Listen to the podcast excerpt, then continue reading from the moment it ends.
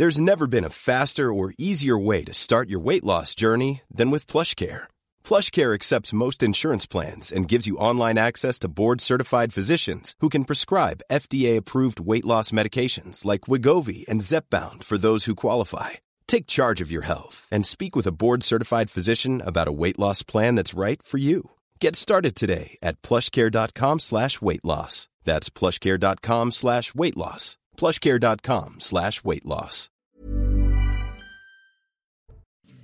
Bonsoir à tous et bonsoir à toutes. Bienvenue dans Punchline. Ce soir sur CNews, une réunion d'urgence à Matignon. Ce soir, après, avec plusieurs ministres autour d'Elisabeth Borne.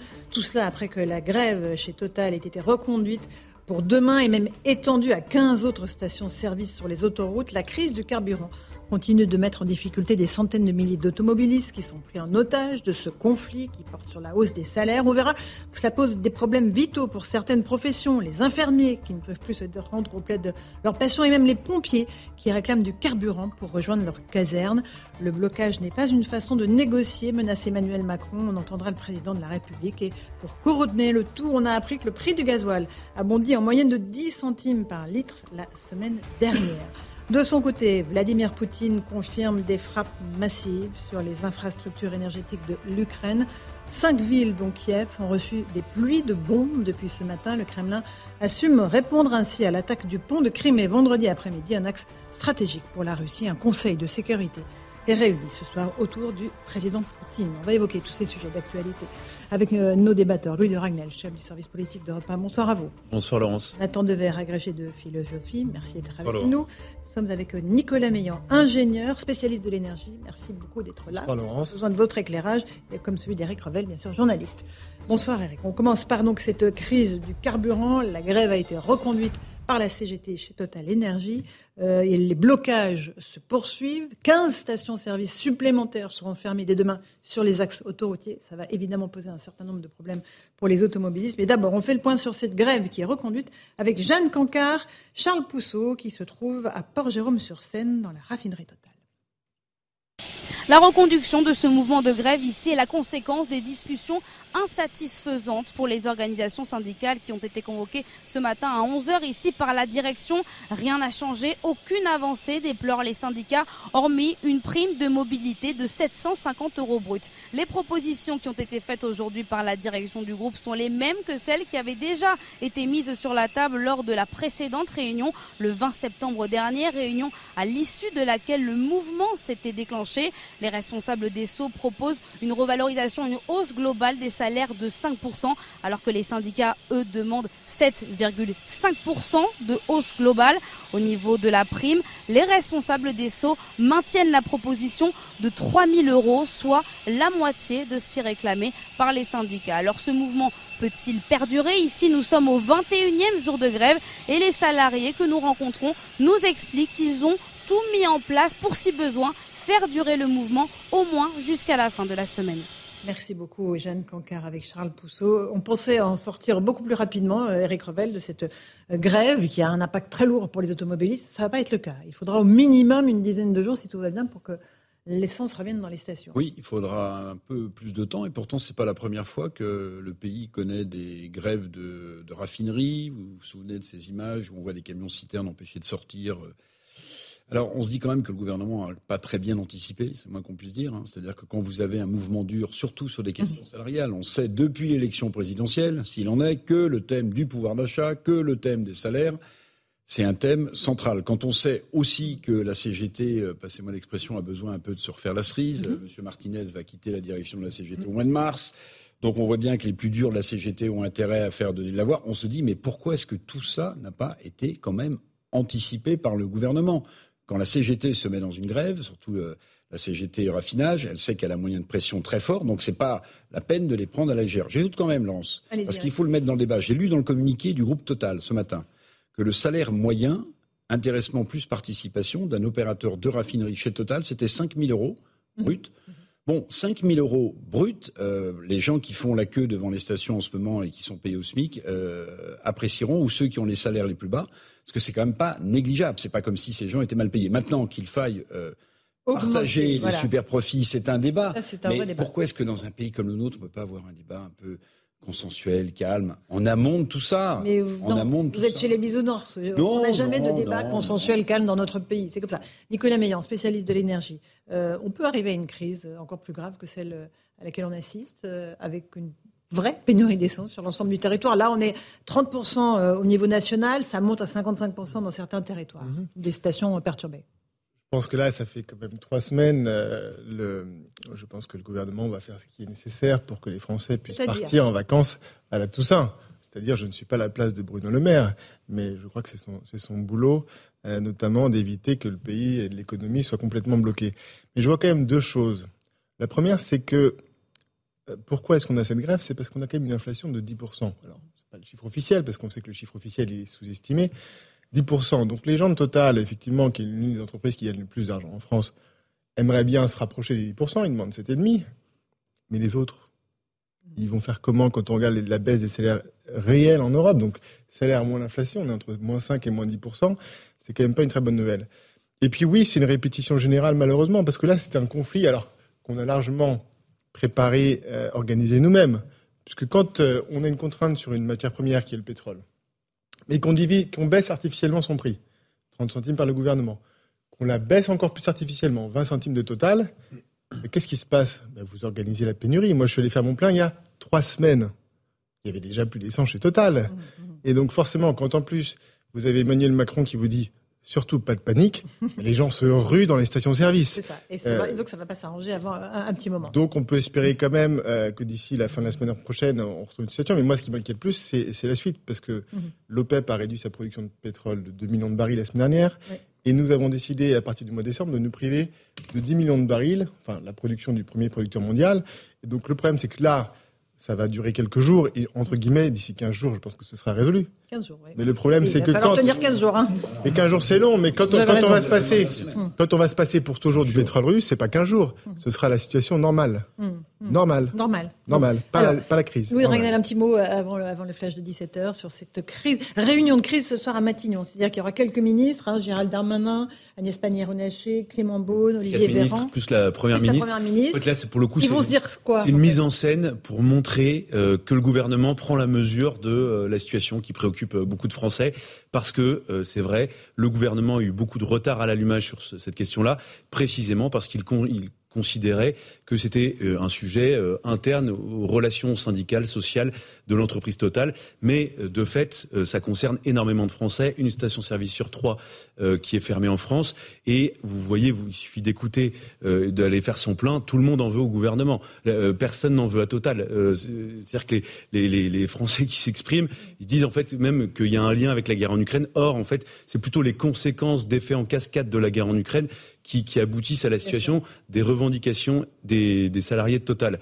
Euh, simplement une dernière chose, il y a un outil que le gouvernement a refusé d'utiliser pour le moment, qui existe, qui est, à qui est le pouvoir de réquisition. Et je peux vous dire qu'il y a plusieurs préfets qui ont proposé au gouvernement de réquisitionner les salariés de Total pour donc leur imposer de distribuer euh, l'essence dans les stations-service. Et pour le moment, eh bien, c'est un refus net du gouvernement parce que c'est un peu l'acte ultime euh, dans la gradation des relations sociales, puisqu'en fait, vous savez dire qu'il n'y a plus de relations sociales.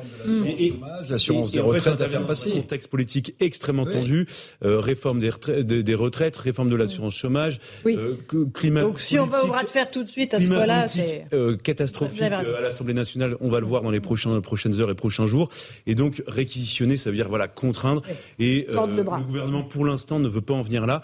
Mais il n'en demeure pas moins que le problème n'est pas réglé. Elisabeth Borne avait promis une amélioration de la situation avant la fin de la semaine. Manifestement, il faudra attendre un peu plus longtemps. Nathan Deverge, sur cette symbolique de la pénurie de l'essence, de ces files d'attente interminables, qu'on voit ces automobilistes excédés qui en viennent au, au, coup. Un, un automobiliste a été poignardé en Haute-Savoie. Qu'est-ce que ça dit de notre société? Dès qu'il y a un blocage euh, qui soit terrible, qui soit euh, très ennuyeux et très au sens euh, concret du terme pour les automobilistes, c'est vrai. Qui sont les responsables? Ce ne sont pas les grévistes, ce ne sont pas les syndicats, ce sont des entreprises qui engrangent des super profits monumentaux, qui reversent par exemple 2,6 milliards d'euros de dividendes aux actionnaires et qui ne songent pas euh, même s'il y a ces négociations en novembre, mais qui ne pensent pas naturellement avoir l'idée de pouvoir rétribuer les travailleurs. Je rappelle juste une chose les, entre, les bénéfices comme ça aussi spectaculaires dans une entreprise, ils sont pas dus aux actionnaires. Si les actionnaires se mettaient en grève, ce qui n'a aucun sens d'ailleurs parce qu'ils travaillent pas, mais s'ils se mettaient en grève, ça ne nuirait à personne parce que ces gens-là ne travaillent pas. Et les vrais travailleurs, ceux qui ont le pouvoir de bloquer le pays, ce sont ceux qui sont à l'origine des bénéfices. Et donc, si vous voulez, je comprends qu'il y ait de la colère dans le pays de la part des automobilistes, mais il ne faut pas qu'elle soit dirigée contre les mauvaises personnes, contre les grévistes. À part ça, deux remarques. La première, c'est que le regret que j'ai, c'est que cette grève soit un peu corporatiste. Je pense qu'il y a beaucoup d'autres professions qui sont dans un malaise social. Il y a une hausse des prix, il y a une baisse du pouvoir d'achat qui est générale, et on pourrait envisager un mouvement social moins corporatiste et plus tourné vers l'intérêt général ou vers ce qu'on appelle la convergence des luttes. Mmh. Et la deuxième chose que j'aimerais dire, c'est qu'en fait, il me semble qu'on rentre de manière générale avec la pénurie énergétique, euh, d'électricité, mmh. de gaz, dans ce que Sartre appelait, enfin, l'époque de la rareté. Et en fait, il m'apparaît, on en reparlera peut-être davantage, mais que un des livres politiques les plus lucides, c'était la critique de la raison dialectique. Euh, euh, qui pensait vraiment ça, l'insuffisance des biens sur Terre par rapport aux besoins humains. Allez, on fait une toute petite pause. Le temps du rappel des titres de l'actualité. Il est 17h et c'est Michael Dorian qui est là.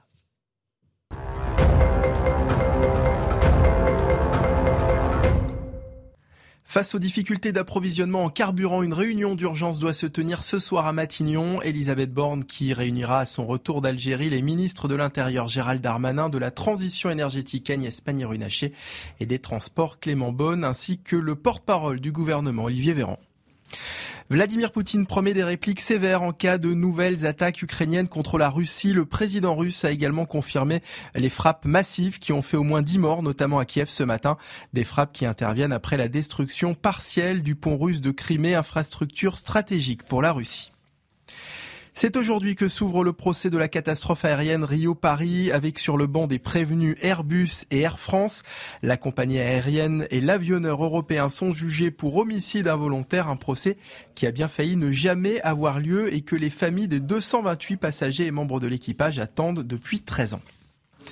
Et puis la Cour d'appel des Yvelines a condamné deux jeunes de 16 et 17 ans à de la prison pour le meurtre d'Alisha. Cette collégienne de 14 ans avait été frappée puis jetée dans la Seine à Argenteuil en 2021. Le jeune garçon a été condamné à 13 ans de prison. La jeune fille, à elle, est copée d'une peine de 10 ans de prison. Voilà pour le rappel des titres de l'actualité avec Michael Dorian. On continue à parler de cette pénurie d'essence qui s'aggrave dans notre pays. On va rejoindre l'une de nos envoyées spéciales, Régine Delfour, qui se trouve avec Marion Berchet euh, à Bagneux, dans une station-service. Bonsoir à toutes les deux. Le camion de ravitaillement vient d'arriver et c'est un petit soulagement pour les automobilistes qui attendent. C'est cela, Régine? Oui, Laurence, il est plutôt vu comme le Messie ici. Hein. Il faut savoir qu'il y a des gens qui attendent depuis euh, plusieurs heures. Alors le camion est arrivé, il avait plus d'une heure d'attente puisque de retard puisqu'il y avait beaucoup d'embouteillages sur la route, hein, euh, alliés à tous ces embouteillages avec les stations-service. Euh, il faut au moins 40 minutes pour pouvoir remplir ces cuves. Alors ça fait évidemment encore de l'attente hein, pour tous ces automobilistes, des automobilistes qui sont dans cette station déjà depuis plus de midi. Une station en fait l'entrée n'est pas là. Hein. Certains ont profité d'une entrée sur le côté. Alors des automobilistes excédés de se voir doubler ont mis des poubelles et même mis des parpaings, puisque comme vous le voyez euh, sur les images de Marion Bercher, en fait c'est sur le côté de la route que les automobilistes attendent. Et cette queue, elle remonte jusque dans le centre-ville de Bagneux. Hein. Il y a euh, plusieurs kilomètres euh, de bouchons. Alors des automobilistes qui attendent depuis plusieurs heures. Hein. Ici, cette station n'a pas été livrée pendant deux jours. Il y a du samplon 98, mais pas de samplon 95, beaucoup de gasoil. Mais le gérant euh, me disait que d'ici 21 euh, il n'y aurait plus rien. Les automobilistes avec lesquels nous avons pu euh, échanger hein, sont excédés. Ils ont fait plusieurs stations-service. Ils ont appris que les négociations avaient échoué et ils se demandent comment ils vont pouvoir, comment l'État va pouvoir sortir de cette crise, puisque pour eux, le pays est totalement paralysé. Merci beaucoup Régine Delfour euh, qui est à Bagneux, donc avec Marion Berchet. On voit que ça pose des problèmes euh, véritablement euh, structurels. Alors pas seulement pour ces automobilistes, c'est un cafarnaum absolu aux alentours des stations, mais après il y a des professions qui pâtissent, mais très directement de, ce qui se passe, Louis Dragnel. les, infirmiers, les pompiers du Rhône, qui, qui, justement réclament de pouvoir être dotés plus rapidement de, de, carburant parce que tout simplement ils, ne pourront plus assumer leur mission. Donc c'est là où je, je suis globalement, je suis souvent d'accord avec vous, Nathan, mais là pas du tout, parce que je trouve que en fait quand vous prenez la responsabilité de bloquer les dépôts de carburant et quand on voit les conséquences que ça peut engendrer, vous prenez une responsabilité immense vis-à-vis de la société. Un, vous bloquez, vous pourrissez la vie des gens. Et deux, en fait, vous privez même euh, les services d'intervention d'urgence, la police, la gendarmerie, les premiers secours de pouvoir assumer leur mission. Eux, ils ne sont responsables de rien. Les Français euh, qui sont privés d'essence ne sont responsables aucunement des questions des relations sociales internes à l'entreprise totale. Moi, je, trouve ça euh, profondément injuste, d'autant plus quand on, écoute euh, ce que disait Eric euh, Revel tout à l'heure, quand on voit que le, le c'est peut-être pas le meilleur argument, mais globalement, quand on voit que le salaire moyen est de, a été l'an dernier de 5 000 euros brut en, si on ajoute l'intéressement, mais, oui, oui, mais, combien pas du salaire brut. D'accord, mais combien de Français euh, Non, mais ça veut dire que les opérateurs déjà Total partagent la valeur puisqu'ils ont l'intéressement et la participation. Bah, leur salaire a été augmenté. Leur salaire a été augmenté l'an dernier de 3,5%. Aussi gros, c'est aussi privé que celle-là? Oui. Lesquels Oui. Oh bah, je sais pas. Des, je, je, je, pense à un groupe de distribution important, par exemple. Il y en a d'autres qui ont mis ça en place il y a très très longtemps, mais il y en a où ça n'existe pas. Donc, 5 000 euros brut, bon, par rapport à des gens qui ont des vraies difficultés de bah, pouvoir d'achat, c'est quand même... L'intéressement moyen, je, je, poursuis la lecture du communiqué de prix oui, L'intéressement moyen, c'était 9 108 euros et le, le montant minimum, c'est-à-dire que la personne qui a touché le plus petit montant euh, d'intéressement l'an dernier, c'était 7 250 euros sur toute l'année. Euh, moi, je veux bien tout entendre, mais Total reste une entreprise. Des opérateurs de raffinerie. Des hein. opérateurs, pas, bien sûr. Pas de tous les non, non, de Total. Mais, mais donc, c'est aujourd'hui ceux qui font grève, ce sont bien eux. Et non, mais donc moi, je veux bien tout entendre, mais euh, non, mais pas tout visiblement. Non, mais pas tout. Mais là, euh, ce ne sont pas des gens qui sont si mal lotis que ça quand je vois le, quand on compare avec le salaire médian des Français. et, deuxièmement, le, pouvoir de nuisance et le fait de pourrir la vie des gens eh bien, ça, je trouve que ça pose des questions morales. Euh, Alors, juste, euh, attendez, maintenant, mais comme une chose, c'est Total n'a jamais s'exonérer de payer des super profits. C'est l'État, c'est le gouvernement qui a dit non, non, on va mettre en place un mécanisme européen Sinon, euh, Total aurait peut-être payé des super profits. Là, on a l'impression que c'est Total qui a refusé. ils ont, ils ont des super profits, ils auraient peut-être payé une taxe. Mais ils ont des super profits, mais, cette taxe-là, ils n'ont rien volé. Non, mais, en fait, on parle de super profits, mais de quoi on parle? En fait, on parle d'une entreprise, oui, qui a bien gagné sa vie. de gens qui n'arrivent pas à faire leur place. Moral, moral, elle profite, mais ils n'ont pas vendu du beurre aux Allemands. Non, non, mais ils profitent de la crise, euh, comme il y a plein d'activités qui n'ont rien à voir avec euh, la guerre ou les activités liées à la guerre en Ukraine et qui ont gagné de l'argent, comme pendant la crise sanitaire. Bon, bah, c'est comme ça que fonctionne aussi la vie. Ensuite, moralement, peut-être que Total devrait, euh, de sa propre initiative, euh, faire redescendre une partie de l'argent qui a été gagné. Mais, mais on ne peut pas non plus euh, expliquer que c'est Patrick Pouyanné qui est responsable de tout ça. De Total Énergie. un petit mot de réponse de Nathan Dever, et après on avance. Non, au risque de vous surprendre, je suis d'accord avec vous sur les premiers secours. Ah, bah, je pense que dans les luttes sociales, il y a un, un élément qui est très important, qui est la non-violence. Et on peut estimer que, par exemple, si les pompiers peuvent plus travailler correctement, une lutte est violente parce qu'elle peut conduire à, à, ce que des gens meurent ou soient traités plus lentement, etc. Donc ça, c'est un facteur majeur. En revanche, les luttes sociales, elles reposent sur un rapport de force, sur un bras de fer. Donc évidemment, le principe, la philosophie de la grève, c'est d'estimer que l'importance des travailleurs, elle se voit quand les travailleurs s'arrêtent et qu'il y a un blocage et qu'il y a une gêne. Quand il y a une, grève des éboueurs et qu'il y a des poubelles qui s'amoncellent dans les villes, on se rend compte que les éboueurs étaient importants, ce qu'on ne voit pas forcément quand les choses fonctionnent, entre guillemets. Mm. Et il faut quand même noter une chose, c'est qu'il me semble que nous vivons un moment où la question sociale est invisibilisée. Souvenez-vous quand Emmanuel Macron est élu en 2017 et que vous savez, il marche sur la rue Saint-Honoré, du faubourg Saint-Honoré, qui a des micros qu'il ne voit pas et il dit à je ne sais plus qui, un de ses conseillers, la réunion avec les syndicats s'est très bien passée puisque je, ne leur ai rien dit, je les ai pris pour des idiots. Et, euh, et, si vous voulez, on est dans cette logique-là où ces travailleurs-là ne sont pas entendus, ou s'ils ils, ils, se musclent pas, s'ils ne font pas un vrai bras de fer, s'ils ne montrent pas leur importance, ils ne sont pas pris au sérieux. tous les secteurs de la société qui n'ont pas une augmentation de salaire liée à l'inflation peuvent faire la même chose. Tout le monde peut bloquer tout le monde. Mais, en fait, mais oui, mais moi, c'est ça qui me gêne. Alors, j'aimerais juste qu'on regarde ce euh, reportage de Marie Conan sur ce qui se passe concrètement dans les stations-service et la galère que ça engendre pour les automobilistes. Il est 6 heures du matin dans cette station essence quand des poubelles sont placées à l'entrée en signe de fermeture. Il a plus rien. Les dernières gouttes de carburant viennent tout juste de partir. Vous n'allez pas m'arrêter là, ça fait deux heures que j'attends. Ouvrez-moi, je vais passer, s'il vous plaît. Vous êtes sérieuse là Ça fait deux heures que vous m'arrêtez comme ça Cet homme parvient finalement à forcer le passage, et il n'est pas le seul. Derrière lui, deux kilomètres de voitures, au volant desquelles des automobilistes en colère ou désespérés. Tous vont devoir trouver un plan B. Je sais pas comment je vais faire. J'ai plus d'essence. Je travaille tout à l'heure, mais là ça veut dire quoi? Je dois aller faire le tour, je dois faire 15 km, je dois regarder sur internet. Je suis agacé parce que voilà, on m'a mis les barrières, et puis je peux plus avancer. Je dois faire demi-tour et je dois trouver euh, du gasoil ailleurs.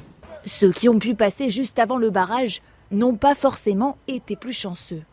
L'essence, ils n'ont pas, mais le gasoil, il y en a. Bangdi, Drancy, Rony 2, euh, Villepinte. J'ai pas été jusqu'à Sevran, mais tout est fermé. 30 minutes après la fermeture de cette station essence, la file de voitures était presque toujours aussi longue et continuait de bloquer le périphérique parisien. Nicolas Meillan, vous êtes spécialiste en énergie. Vous dites, on, se, on, est surpris d'avoir des problèmes d'approvisionnement, alors qu'on s'est privé, vous l'avez dit, d'approvisionnement, mais qui provenait de Russie, et on sait pourquoi on, l'a fait. La solution, c'est quoi? Où, le gouvernement va pouvoir trouver une solution? Comment est-ce qu'on va pouvoir régler cette situation? Ah, C'est une bonne question. Il aurait fallu se la poser peut-être avant de décider de se passer du pétrole russe et du diesel russe et du gaz russe, parce qu'en fait, il n'y a pas d'alternative. Ils ont essayé de la chercher. Ils sont allés voir Mohamed Ben Salman en Arabie Saoudite. Qu'est-ce qu'il a dit, Mohamed Ben Salman? Au lieu de l'augmenter, il a baissé de 2 millions de barils. Parce qu'on est déjà au maximum de la production mondiale de pétrole. Donc si vous enlevez le premier producteur mondial, la seule solution, c'est ce qu'on a fait depuis le début de l'année, c'est-à-dire que on va vendre du pétrole à moins 30% aux Indiens, aux Chinois, ils vont le transformer en diesel et on va le payer plein pot. Mhm. Ils vont faire pareil sur le gaz. Donc en fait, on va être la région du monde avec le coût de l'énergie la plus chère. Mhm. Donc tous nos industriels vont partir soit en Asie, soit aux États-Unis, parce qu'ils n'ont plus euh, les moyens. Donc malheureusement, la solution, euh, c'est de s'asseoir, je pense, euh, autour d'une table. J'ai pas dit de se mettre. ah oui, pas s'asseoir sur nos principes, parce que là. Il ne s'agit pas de s'asseoir autour des principes, mais de toute façon, quand vous avez un ce qui se passe en Ukraine aujourd'hui, c'est impossible. Deux, puissances nucléaires, il y a deux solutions. Soit à un moment donné, vous asseyez autour d'une table, soit vous appuyez sur un bouton rouge. Mm. Donc là, pour l'instant, j'ai l'impression qu'on préfère l'option bouton rouge. Mm-hmm. Très bien. Je ne sais pas ce que ça donnera, mais en tout cas, je vois pas de solution et je suis un peu inquiet parce que je vois quand même euh, M. Macron, et c'est un petit peu son comble, mm. Euh, le président qui, il y a deux ans, nous parlait des Amish, et que les 5G, c'était mm. mieux que les Amish. J'ai quand même l'impression que notre pays est en voie d'amishisation. Mm. Puisqu'on a organisé la pénurie d'électricité en fermant Fessenheim, on organise la pénurie de gaz en se privant du gaz russe, et on organise la pénurie, de pétrole. Donc c'est quoi l'étape euh, C'est quoi l'étape d'après? Ben, C'est le premier président euh, décroissant de la Ve République. Alors on va l'écouter, Emmanuel Macron. Euh, il estime que le blocage, et il parle évidemment du blocage des raffineries, n'est pas une façon de négocier. Écoutez-le. Je souhaite que dans les prochaines heures et les tout dans les prochaines heures et au plus vite, il y ait une issue qui soit trouvée à cela. Mais vous comprendrez aisément qu'on ne va pas rentrer dans une situation, c'est le président de la République qui va faire les négociations salariales chez SO au total. Parce que là, euh, on va partir cul par-dessus tête. Hein. Sur l'Ukraine, Donc il faut, voilà, il faut que chacun, chacun joue son rôle. Je, suis vraiment, en tout cas, je pense à tous nos compatriotes qui vivent cette situation. Je remercie les transporteurs qui sont mobilisés pour nous aider. Le gouvernement prend sa part en mettant la pression pour que les négociations aboutissent au plus vite, mais il faut que les parties prenantes prennent leurs responsabilités. Les entreprises et les chefs d'entreprise concernés et les syndicats concernés, le blocage, ce n'est pas une façon de négocier. Voilà, la boucle est bouclée. Oui, mais globalement, il a raison dans ce qu'il dit. Tout le monde prend ses responsabilités. Non mais c'est c'est pas au président de la République d'intervenir, quel qu'il soit d'ailleurs le président, dans les négociations internes d'une entreprise privée. Mm, mm, mm. non mais imaginons, raisonnant par l'absurde, on va prendre le sujet dans l'autre sens. Si le président de la République vient négocier directement avec les salariés de Total, euh, les opérateurs de raffinerie, tout le monde crierait à l'ingérence, ce serait un scandale, ça ferait un tollé pas possible. Non, aujourd'hui, euh, enfin, moi, je, là pour le coup, Emmanuel Macron a factuellement raison. Et donc, ce qu'il faut, c'est que les, c'est que euh, Total, avec les, les syndicats, accélère un peu le, les négociations. Mais il faut pas oublier une chose, euh, c'est que en fait, il y a, y a d'autres groupes pétroliers qui sont très inquiets par rapport à ces augmentations parce qu'ils se disent eux, mais euh, euh, on va avoir le même problème nous dans dans une semaine, deux semaines. Ah bah, si Total augmente les salaires de je dis n'importe quoi de 5, 7 eh bien tout le monde va vouloir un alignement. Et donc à terme, là on parle de Total, peut-être qu'on parlera dans plusieurs semaines. d'autres groupes pétroliers sur le territoire français. Alors Eric Revé, rapidement, il attend oui, veut... Le chef de l'État est dans son rôle, mais pardon, quel changement de ton quand même. Il y a trois jours, il était à Prague lors d'un sommet qui lançait l'Europe politique et il est intervenu sur la question euh, euh, des difficultés des stations-service en France. Et il a eu ce mot, il a dit pas de panique. Pas de panique. Alors s'il n'y a pas de panique, c'est même pas la peine de revenir sur le sujet. En fait, là, il, il revient. conscience qu'il y avait un problème politique. Voilà. Donc là, là, en fait, il s'aperçoit que la situation s'envenime et que euh, il y a un souci euh, majeur. Mais deux petits raisonnements économiques, si vous me permettez, Laurence, parce que je peux pas m'en empêcher. J'aurais répondre à Nathan Devers sur les dividendes quand même. Faut pas croire que les dividendes c'est un cadeau qu'on fait à des actionnaires. En fait, les actionnaires, ils investissent et ils prennent un risque. Donc la rémunération de leur risque, c'est le dividende. Maintenant, vous pouvez trouver que la hausse du dividende est trop élevée, mais c'est la rémunération d'un risque. Puis, puisque vous aimez les philosophes, savez Consponville disait l'économie n'est ni immorale ni morale, elle est amorale. Bon. Et puis deuxième chose, que disait très justement Louis Dragnel, c'est qu'attention, parce que bien sûr que c'est jamais le bon moment pour augmenter les salaires, et Dieu sait qu'on a besoin d'augmenter les salaires pour donner du pouvoir d'achat aux salariés. Mais attention, vous allez nourrir aussi l'inflation. Si les salaires augmentent brutalement, en réalité, ça serait un jeu de dupes pour les pour les pour Donc les salariés. le chômage pour faire baisser l'inflation. Non, non, non, bah non, si. non, non, non, non, mais non, si. ne baisseront pas. Mais non, mais Laurent, ce que ils ne je veux- baisseront non, pas mais les ce que je salaires veux avec dire, la c'est baisse de que les l'inflation. salaires, Mais les vraiment. salaires augmentent les coûts de production et donc Mais augmentent d'accord. l'inflation. Donc la Donc- solution, c'est le chômage. Non, c'est ce que mais vous non, nous dites non, pour non, faire mais baisser non, l'inflation. mais non, mais non, tout le mais monde non, au mais non, chômage. mais non. Bon, je pense que mon, voilà, mon raisonnement, Non, mais je- voilà. Non, mais c'est un sujet. Ok, C'est allez. pas un sujet qui est facile à Nicolas traiter, Meillan. hein, mais c'est un sujet. Nicolas Meillan. La, la solution euh, pour faire baisser la- la- l'inflation, euh, c'est ce que font les banques centrales au niveau notamment aux États-Unis, ça s'appelle la récession économique, avec des taux directeurs qui augmentent très fortement. Leur seul objectif, c'est d'envoyer effectivement l'économie mondiale dans le mur pour que les prix de l'énergie baissent. Et Mm. ils vont y arriver très bien. Bon, euh, Nathan Devers, puis après on verra ce que ça implique pour les médecins. Moi, je voulais répondre à Louis. C'est pas pour faire du boomerang, mais j'étais pas d'accord avec ce que vous disiez tout à l'heure sur, sur euh, Emmanuel Macron qui parlait de la négociation, le blocage qui est pas une, bonne modalité de la négociation. Certes, le président n'a pas à, à- à- à interférer euh, dans des, dans des négociations privées, mais enfin, il est mal placé pour donner des, des leçons sur ce que c'est qu'une bonne négociation sociale. Je vous rappelle quand même que pour lui, le bon modèle de la négociation, c'est le grand débat. C'est-à-dire on discute, on discute comme ça pendant des mois, devant des caméras, etc. Et il n'en sort rien. Donc c'est la parole qui ne sert à rien. Je pense que par exemple le grand débat, ça a joué un rôle dans l'inconscient social des gens, dans l'inconscient des luttes sociales. Ça a montré que les débats polis où chacun a des revendications, exprime son mal-être, etc. C'est juste du bavardage, c'est juste des grands mots qui ne servent à rien, qui ne servent à rien. Là il y a un retour que je trouve une bonne nouvelle. Il y a un retour aux syndicats. Par exemple, pendant les Gilets jaunes, c'est vrai que les syndicats ont été un peu court-circuités. Là, il y a un retour à ce mode de la représentation sociale, la médiation des revendications, et il me semble que ces rapports de force sont sains dans une démocratie sociale. Nicolas Meillan. Oui, moi je trouve qu'Emmanuel Macron donne des leçons de négociation. Moi j'aimerais bien qu'il aille négocier Emmanuel Macron, pas avec Total, avec euh, les Cheminots, plutôt avec M. Poutine, M. Zelensky et M. Scholz, et qui nous montre à quel point il maîtrise cet art de négociation, parce que ce ne sera pas une négociation facile. Euh, mais effectivement, Mais on euh, n'est pas vraiment à la négociation, comme vous le savez, avec M. Poutine. bah, je sais pas. euh, alors, je- j'aimerais juste qu'on regarde ce reportage euh, de Solène Boulan et Toubeau Marcheteau, parce que les médecins, les personnels soignants, les infirmiers libéraux sont extrêmement pénalisés. Il y en a qui ne peuvent plus se rendre près de leurs patients. Il y a des enjeux vitaux, évidemment. Regardez. De ce côté-là, vous voyez, si je vais aller chercher de l'essence, il faut que je remonte, je ne sais pas combien de centaines de mètres. John est infirmier libéral. En pleine tournée de patients, il cherche à remplir son réservoir d'essence, mais n'a pas le temps de faire la queue. Je sais même pas, on est peut-être à 2h30, 2h30, ouais, 2h30, 3 heures d'attente. Sans carburant, la situation risque de se répercuter sur ses patients, lui qui effectue plus de 90 km par jour. Le risque principal, ça va être que euh, des patients se retrouvent sans soins. On a eu des, des infirmiers dans, les- dans le Pas-de-Calais en fin de semaine qui ont été incapables d'aller faire leur tournée à défaut d'avoir du carburant. Dans le Nord-Pas-de-Calais, justement, certaines stations ont été réquisitionnées dès vendredi pour les professionnels de la santé. John milite pour que la mesure soit aussi prise en région parisienne. Il y ait des stations dans tous les départements, quelques stations qui soient mises à disposition des soignants. Ce sont des stations où il y a un contrôle, c'est-à-dire qu'elles sont vraiment réservées aux soignants et peut-être aux véhicules d'urgence et à tous les véhicules qui ont euh, besoin urgent de carburant, mais qu'elles soient vraiment réservées et que ce soit mis en place très rapidement. Contactée, la préfecture de police de Paris assure que la mesure n'est pas à l'ordre du jour. Là, on est sur un problème majeur, euh, sur un problème vital. Comment se fait-il que, encore une fois, si la situation perdure, le gouvernement ne prenne pas de mesures de réquisition On moi, a je évoqué le bras de fer avec le syndicat. OK. Non, mais moi, Là, je- s'il y a des je- patients je qui meurent, ne on vois fait pas quoi d'autres possibilités, non pas pour mater les syndicats, mais simplement pour euh, permettre à toutes ces professions et au plus grand nombre de Français de pouvoir vivre normalement en faisant leur plein d'essence, de pouvoir travailler, de pouvoir porter assistance aux personnes qui en ont le plus besoin. Et donc ça montre, et je reviens, je persiste et je signe, ça montre la dimension, je trouve, euh, totalement immorale de ce de, et choquante de, de ce mouvement de grève qui pourrit euh, la vie des Français. ce ne sont pas des gens, on le rappelle une dernière fois, qui sont mal lotis, ils sont correctement rémunérés quand on voit le, le, la rémunération moyenne.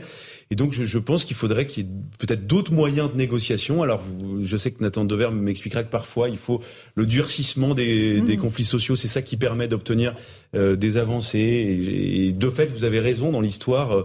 Euh, c'est souvent les blocages et la paralysie du pays euh, qui permet d'obtenir des gains de cause. Mais je trouve ça dramatique en fait qu'on soit obligé à chaque fois d'en arriver là euh, avec euh, le pourrissement de la situation. Donc maintenant, je pense que vraiment le gouvernement ne va pas avoir d'autre choix dans les dans les prochaines semaines si ça continue continue. Je, je, je, note juste une toute petite euh, note d'espérance dans, ou d'espoir dans cette situation. C'est la situation, par exemple, à Dunkerque, qui était une des, un des endroits les, les concernés le, les plus tôt par ces problèmes d'approvisionnement. Eh bien, 50 euh, de pétrole est sorti de, en plus euh, des dépôts de carburant aujourd'hui, mhm. donc c'est quand même plutôt une bonne nouvelle. Et, euh, et un chiffre aussi, euh, simplement, il faut bien l'avoir en tête, c'est que on a on a constaté une, une, augmentation, enfin une surconsommation de précautions d'essence chez les Français, chez les Français, pardon, de 30 C'est ça. Voilà. Donc c'est à dire que ça a créé un fait d'un effet bah, boule de neige. La, crainte de la, pénurie, de la pénurie, qui, crée la pénurie, et donc ça représente 30% de surconsommation. Mmh. Ça, Nicolas Meillan, c'est un réflexe qu'on observe souvent on, vous dit qu'il y aura peut-être une pénurie, donc tout le monde se précipite sur le produit, et évidemment, c'est un cercle vicieux. Je pense que c'est de notre nature, hein, et donc maintenant, quand on passe en voiture devant une station, on regarde si, si y a on du regarde immédiatement le, tout à fait, le niveau de notre. Bah, ça semble normal parce que sans voiture, si vous voulez, les gens sont, parfois on l'oublie, mais le, pétrole, c'est quand même le sang de l'économie. Il n'y a plus de pétrole, il n'y a plus d'économie. Mhm. Tout s'arrête. Pour l'instant tout s'arrête. Et, ce qui est un peu inquiétant, c'est la, c'est la résilience de notre système. C'est-à-dire qu'en une semaine, euh, c'est mm. plié. Je veux dire, en une semaine, vous avez 35% des stations. Et moi, ce qui me préoccupe un petit peu, euh, c'est que je pense que notre pays est assez fracturé mm-hmm. euh, et que le jour où ça va aller moins bien, j'ai un peu, je suis un peu sceptique sur nos capacités de, de solidarité. Et de résilience. Je pense plus qu'on va se tirer les uns sur les autres, et ça, c'est un peu préoccupant. Ne le souhaitons pas. Éric Revel, vous vouliez rajouter quelque chose? Oui, je voulais rajouter quelque chose, parce que vous savez, il y a eu un mot magique qui a été prononcé, mais dont on ne voit pas le bout du démarre, du bout du nez, c'est les, fameuses réserves stratégiques. Oui. Vous savez, on a beaucoup parlé il des réserves. Que le gouvernement, on a, on a ouvert une bah, partie là, ce week-end. On, on, est en train d'abreuver nos stations avec des réserves stratégiques, mais il y a de plus en plus de stations qui manquent d'essence et de pétrole, donc c'est un peu curieux. Et puis juste le, réflexe classique, bah stock de précaution quand vous êtes dans difficulté, l'essence ou autre chose.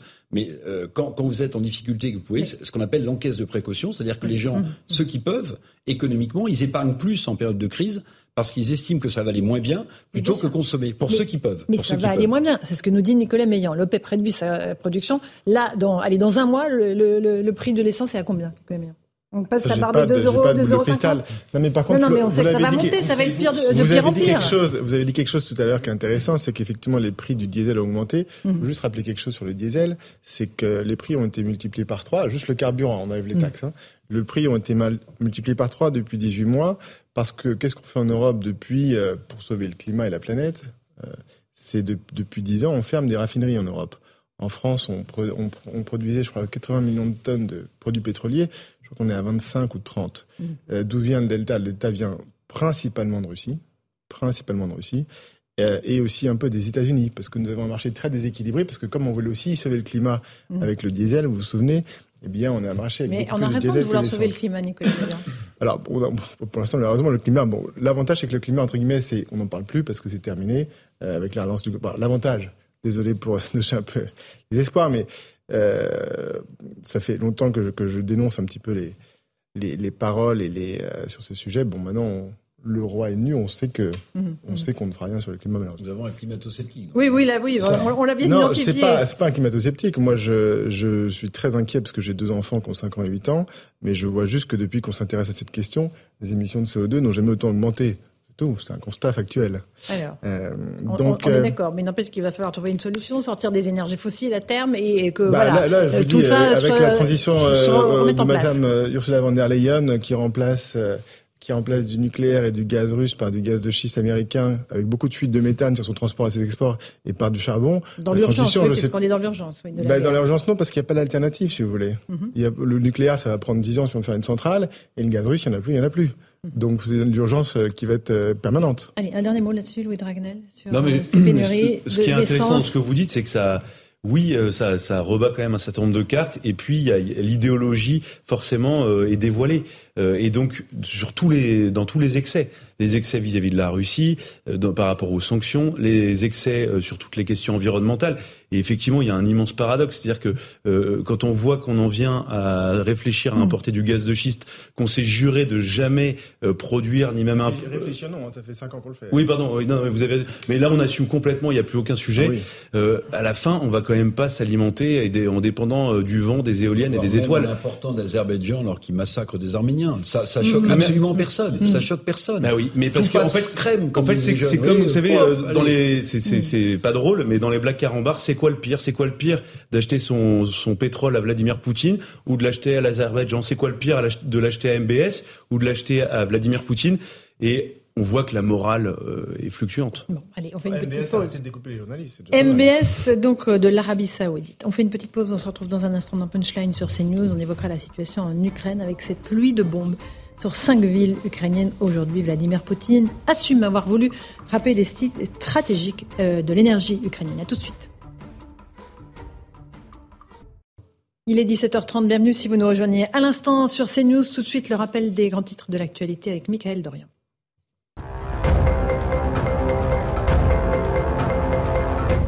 Emmanuel Macron a réagi au blocage des raffineries et des pots de carburant alors que chez Total Energy et ESSO, le mouvement de grève est reconduit. Le président de la République en déplacement en Mayenne aujourd'hui a déclaré que bloquer n'était pas une façon de négocier.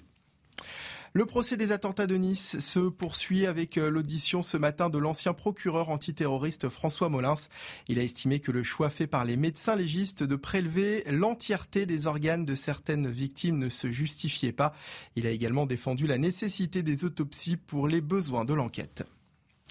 Et puis plus de trois semaines après la mort de Massa Amini, les manifestations continuent en Iran. Vous le voyez sur ces images d'étudiantes à Téhéran qui lèvent leurs mains en rouge selon une ONG. Les protestations ont fait au moins 95 morts depuis le 16 septembre. Merci beaucoup, Michael Dorian, pour ce rappel des titres de l'actualité. On a évoqué la crise de l'énergie dans notre pays. On va évoquer maintenant ce qui se passe en Ukraine avec cette pluie de bombes euh, qui a touché Kiev et quatre autres villes ukrainiennes ce matin. C'est une réponse de la Russie à l'attaque euh, du pont de Crimée euh, vendredi. On va rejoindre tout de suite sur place à Kiev notre correspondante euh, Clotilde Bigot. Bonsoir Clotilde. L'Ukraine et Kiev ont vécu une journée particulièrement éprouvante. Racontez-nous ce que les habitants ont vécu aujourd'hui. Alors ce matin, aux alentours de 6h30, il y a une première sirène aérienne, c'est-à-dire qu'il faut se mettre à l'abri. Sauf qu'il faut savoir qu'il y en a eu trois en l'espace de un peu plus de 12 heures, c'est-à-dire que les gens ne se mettent pas forcément tout de suite à l'abri. Puis ensuite, aux alentours de 8h30 euh, à peu près, on a entendu deux grosses explosions dans le centre de Kiev, à quelques centaines de mètres derrière moi. Et là, tout s'est rué dans le métro. Et ensuite, les gens ont attendu, ont attendu les nouvelles de leur famille, ont attendu de savoir ce qui allait se passer. Il y a eu un parc d'enfants qui a été visé, mais aussi un autre parc, un très grand parc de la capitale, juste à côté d'une arche qui symbolise l'amitié entre le peuple russe et le peuple ukrainien. Donc aujourd'hui, ça a été une journée très stressante. Il faut savoir qu'il y a une autre sirène plus tard dans la journée et celle-ci a duré deux ou trois heures, mais nous n'avons pas entendu d'explosion. Quand il y a une sirène, c'est vrai que c'est un périmètre très large qui est, euh, qui, est surveillé. Donc ce n'est pas que la ville de Kiev, mais ça peut être autour. En tout cas, voilà, pour les habitants de Kiev, c'est très clair. Poutine a fait ça parce qu'il veut se venger sur les civils. Et aujourd'hui, il y a eu euh, plus de 18 morts. Donc, euh, visiblement, c'est une, euh, c'est une vraie possibilité. Effectivement, il y a un bilan provisoire euh, qui parle de 18 morts et des, dizaines de blessés. Donc vous nous dites que ce ne sont pas seulement des cibles stratégiques de l'énergie, comme le disait Poutine, qui ont été visées, mais aussi des parcs d'enfants, donc, donc des civils qui ont été clairement visés par ces missiles. Alors, je ne sais pas s'ils étaient visés, mais en tout cas, les missiles sont tombés dans des endroits où il n'y avait aucun aucune cible stratégique, aucune cible militaire à côté. On parle vraiment d'une passerelle dans un parc euh, où les gens euh, se promènent. moi j'étais avant-hier soir où il y avait des gens qui chantaient, des gens qui se promenaient, qui, qui promenaient leurs animaux. Et euh, ce parc d'enfants juste à côté d'une université. Et vraiment voilà, il y a une incompréhension et cette question de qu'est-ce qui, pourquoi, pourquoi là, pourquoi maintenant et simplement qu'est-ce que, quel était le but de Poutine, notamment avec ce parc d'enfants. Il y a, ça veut dire que ce soir, comme de nombreux habitants de Kiev, vous allez aller dormir dans le métro, Clotilde? Oui, euh, c'est deux personnes qui me l'ont recommandé. C'est vrai que moi, j'habite au sixième étage, donc euh, c'est pas forcément euh, conseillé d'être aussi haut, surtout qu'on peut pas utiliser euh, l'ascenseur en cas d'attaque au cas où. Donc ce soir, je vais, je vais dormir dans le métro, en effet, et je pense qu'il sera bondé. Merci beaucoup Clotilde Bigot, correspondante en Ukraine pour CNews. On vous retrouvera tout à l'heure à 18h. Louis Dragnel, on a une situation évidemment d'escalade. le pont de Crimée a été attaqué vendredi. La réponse de Vladimir Poutine, c'est ça environ 80 euh, à 90 missiles qui ont été euh, tirés. 83 ont été tirés sur l'Ukraine. Combien ont été interceptés par la défense euh, aérienne Il y en a 43 qui ont été abattus par les systèmes antimissiles. Euh, donc c'est plus, ça montre aussi que le, le système ukrainien est, est, relativement efficace. Mais en fait, il y, a, il y, a, deux éléments pour bien comprendre la situation. Il y a un, effectivement, ces frappes dans plusieurs villes du pays. Il y en a six, je crois, de, de mémoire. Euh, et la volonté de Vladimir Poutine, c'était de toucher un peu toute la, la carte. Euh, des zones qui étaient euh, relativement épargnées jusqu'à maintenant, comme elles vivent dans l'ouest de l'Ukraine. C'est quasiment à la, au niveau de la frontière avec la Pologne. C'est très à l'ouest. Euh, donc c'est une ville qui a été touchée par les par les bombardements. Euh, donc là, pour le coup, il y a une volonté de d'installer de, de, une forme de terreur. C'est de la pression mmh. psychologique mmh. sur la population, puisque militairement parlant, ça n'a pas d'impact. Le deuxième élément, euh, c'est la déclaration du président bé bélarus là mmh. ce matin, euh, qui a quand même expliqué que pour la première fois depuis le début du conflit, pays limitrophe, hein, pays limitrophe, donc au nord de l'Ukraine, la Biélorussie, euh, pour la première fois, la Biélorussie va entrer euh, dans la manœuvre euh, militaire, puisque des, des, soldats bélarusses vont combattre aux côtés des soldats russes. Et là, pour le coup, c'est une vraie rupture dans mmh. la dialectique de la Biélorussie, parce que le président bélarusse sait très bien que son armée globalement est, est assez peu entraînée, d'assez mauvaise qualité. Et donc, s'il le fait, c'est que vraisemblablement, il n'a pas le choix. Donc, l'armée euh, biélorusse va servir un peu de supplétif à l'armée de, de, Vladimir Poutine. Et il y a simplement aussi, juste pour terminer, euh, un élément à noter, c'est le, les stocks dont dispose les stocks de missiles dont dispose l'armée russe. Euh, l'armée russe a à peu près un stock de, de 3000 missiles. Pour l'instant, elle en a tiré 2500. Donc il en reste quand même assez peu. Euh, et elle est obligée de s'approvisionner sur un marché qui est très compliqué puisque avec les, les embargos sur les ventes mmh, d'armes mmh. et livraison de matériel militaire à la Russie, elle est très impactée. Et puis ça a un coût tout ça, puisqu'un missile ça vaut à peu près, en tout cas cela, euh, entre 1,5 et 2 millions d'euros. Eric Revel, on, on, est dans une escalade, je le disais très clair. Euh, l'attaque du pont de Crimée a, a, provoqué cette réaction de Poutine. Conseil de sécurité autour de Vladimir Poutine ce soir. On a le sentiment que rien ne, ne permet plus euh, à, à l'attention de, de, de, de baisser. Oui, oui. Euh, les horreurs de la guerre vont crescendo. Vous avez raison. C'est une escalade euh, qui, euh, même d'heure en heure, hein, est assez euh, angoissante. Loukachenko, donc le président bélarus, qui qui mobilise ses troupes, ouais. alors que déjà politiquement, il est en grande difficulté dans son pays. Donc, euh, s'il le fait, j'imagine, à la demande de Poutine, c'est que sans doute euh, l'armée russe a aussi quelques soucis, quelques sujets. Donc cette escalade, elle est terrifiante. Et sur le bombardement, certains experts estiment que c'est peut-être la marque, si j'ose dire, d'entrée du nouveau commandant en chef euh, de l'armée russe mm -hmm. qui a mhm. été changé, puisque c'est lui déjà qui avait bombardé euh, en Syrie et qui avait qui s'était euh, qui s'était attaqué aux populations euh, civiles. Mmh. Euh, 83 missiles, c'est juste euh, absolument incroyable. Et c'est mmh. vrai que là, il n'y a, y a, pas de quartier, on vise pas euh, forcément ou pas du oui. tout des, des, des, sites stratégiques, mais ce sont les populations civiles. Donc il y a, y a aussi l'envie de terroriser mmh. ces populations civiles, euh, j'imagine, et c'est évidemment terrorisant et c'est terrifiant quand on est sur place. Mais vous avez raison, Laurence, c'est que l'escalade là, elle est d'heure en heure un peu plus angoissante et elle, et, elle et elle monte en intensité un peu Bien plus euh, chaque heure. On voit là des images de, de Kiev, de ce qui s'est passé, euh, je pense que oui, c'est, non, c'est Zaporizhia à, à l'instant. J'aimerais juste qu'on revoie les images du pont de Crimée qui a été frappé ce week-end, parce que Nathan Dever, évidemment, c'est un, pont stratégique qui relie la Crimée euh, et donc qui est un, axe vital pour la Russie. C'est ça, évidemment, qui déclenche la fureur de Poutine et qui entraîne cette réponse totalement disproportionnée avec des dizaines de civils euh, touchés. Oui, tout à fait. C'est pour cette raison d'ailleurs que je ne parlerai pas moi d'escalade, parce que escalade, ça, ça voudrait dire qu'il y a une différence de degré entre l'attaque de ce pont et les 83 missiles. Or, il me semble qu'il y a une différence de nature. Ce pont était un lieu, comme vous l'avez dit, stratégique, mhm. un lieu d'abord bon symbolique qui, fonctionne toujours. Hein. Il y a un des deux. Euh, oui, oui, j'en parle au passé. C'est un lieu euh, symbolique et stratégique. Symbolique parce qu'inauguré en 2018, euh, mhm. symbole de l'annexion de la Crimée, et stratégique surtout parce que c'était un lieu de transit militaire. C'était par là que les militaires rentraient en Crimée pour ensuite, enfin, servir en, en, Ukraine. Donc c'était un lieu qui était, qui obéissait à une logique militaire. Les attaques qu'on a, enfin, apprises tout à l'heure et détaillées tout à l'heure sur des lieux qui non seulement ne sont pas stratégiques, mais qui visent les civils comme des parcs et les civils les plus faibles comme des enfants, ce sont des attaques qui ne sont pas comparables à celles du pont. Si vous voulez, il y a un principe fondamental dans Walzer, la théorie de la guerre juste, euh, euh, euh, c'est que une guerre, elle doit épargner au maximum, en tout cas pour être qualifiée d'un petit peu juste, elle doit essayer d'épargner au maximum les civils. Alors malheureusement, naturellement, on n'est pas dans le monde des bisounours, c'est une guerre, malheureusement, et c'est tragique, c'est le tragique de l'histoire, il arrive qu'elle puisse euh, frapper des victimes collatérales, des civils, etc. Mais en tout cas, il ne faut pas que ce soit le but. Et dès lors que le fait de tuer des civils ou de, terroriser les civils, ça devient un but en soi, un télos, une finalité, eh bien, ça montre qu'on ne peut pas parler d'escalade, mais vraiment de rupture dans la barbarie. Mmh. Nicolas Meillan, euh, sur ce rapport, euh, évidemment, moi, ce que j'estime être une escalade, euh, tout le monde n'est pas d'accord, mais en tout cas, voilà, il y a des, missiles qui partent de, de part et d'autre. Oui, moi, ce qui, ce qui me préoccupe quand on prend un peu de recul, c'est qu'en fait, je me sens un peu responsable de cette histoire. Je me sens un peu responsable parce que mon pays avait pris deux engagements et qu'il n'a pas tenu sa parole. Il a promis un premier engagement en 2008, l'Ukraine ne rejoindrait pas l'OTAN avec l'Allemagne. Mhm. Il a pris un deuxième engagement en 2015 qui s'appelle les accords de Minsk, mhm. dont il était le garant. Donc c'était à nous de le faire respecter. Et nous avons trahi notre parole deux fois. Et donc ça donne ses conséquences, ça donne ces milliers de morts du côté russe, du côté ukrainien.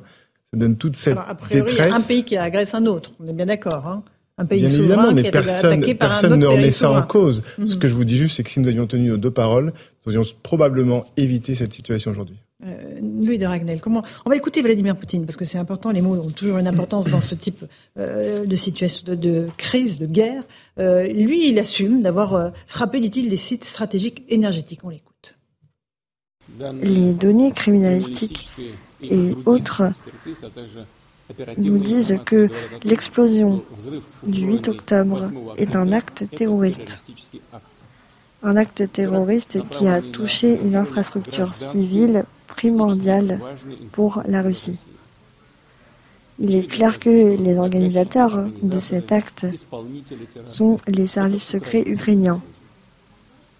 Le régime de Kiev utilise depuis longtemps des actes et des méthodes terroristes. Alors voilà, euh, accusation de terrorisme d'un côté, le pont de Crimée qui a été attaqué. Il commence par qualifier ce qui s'est passé. dit la même chose. Voilà, c'est une attaque terroriste. Il qualifie, il explique pour lui, il n'y a pas de doute, même s'il y a une commission d'enquête qui est... Voilà, lui, c'est une attaque terroriste, c'est un attentat contre la Russie. Deuxièmement, il désigne un responsable, les services de secret, les services de renseignement ukrainiens. Et troisièmement, donc à la fin de son propos, euh, il explique en fait comment va se produire la riposte. Et donc, vous avez tapé, vous avez frappé une cible qu'il considère comme stratégique mhm. euh, pour la Russie. Eh bien, on va à, notre tour frapper des sites, euh, des, des, oui, des cibles stratégiques ukrainiennes. Et pour la première fois de manière quasiment assumée, on va frapper des civils. C'est ça la rupture effectivement mhm. euh, dans la dialectique. On sait à quel point Vladimir Poutine fait très attention au choix de ses mots. Par exemple, moi je l'ai jamais entendu euh, verbalement mhm. euh, prononcer le, toutes les questions de menaces d'utilisation de l'arme nucléaire. Jamais depuis le début du conflit. À chaque fois, c'était des communiqués, des communiqués du Kremlin, ou alors il, en parlait par, à, travers des hyperphrases, mais jamais il. Donc il fait quand même très attention au choix de ses mots. Donc là, pour la première fois, voilà, il y a une bascule, euh, en tout cas dans la, la, la, manière de désigner des cibles. Jusqu'à aujourd'hui, la Russie assumait de, de, de, de cibler euh, des militaires, des groupes paramilitaires, des néo-nazis, des, ce qu'ils appellent. Mais il, non, mais jamais la Russie n'assumait de, de, de cibler des, euh, des civils. Non, mais dans, le, dans le discours. Bien sûr, bien sûr, dans le discours, c'est ça la rupture. S'il s'agit d'une escalade, mm. s'il s'agit d'une escalade comme on le pense tous les deux, ou bien d'un changement de nature du, mm. du conflit comme le pense Nathan, il faudra écouter ce soir le président Poutine qui tient son, son conseil de, il a parlé, on l'a entendu il y a quelques instants, il a parlé en début d'après-midi. aussi ce qu'il risque d'annoncer. Ça peut être aussi euh, de nouveau euh, sujet à. On va, on va écouter le président Zelensky sur les bombardements du jour. Je ne sais pas si on a euh, ce son-là. En tout cas, il dénonce une volonté de détruire le système énergétique ukrainien, mais aussi la population civile. On écoute.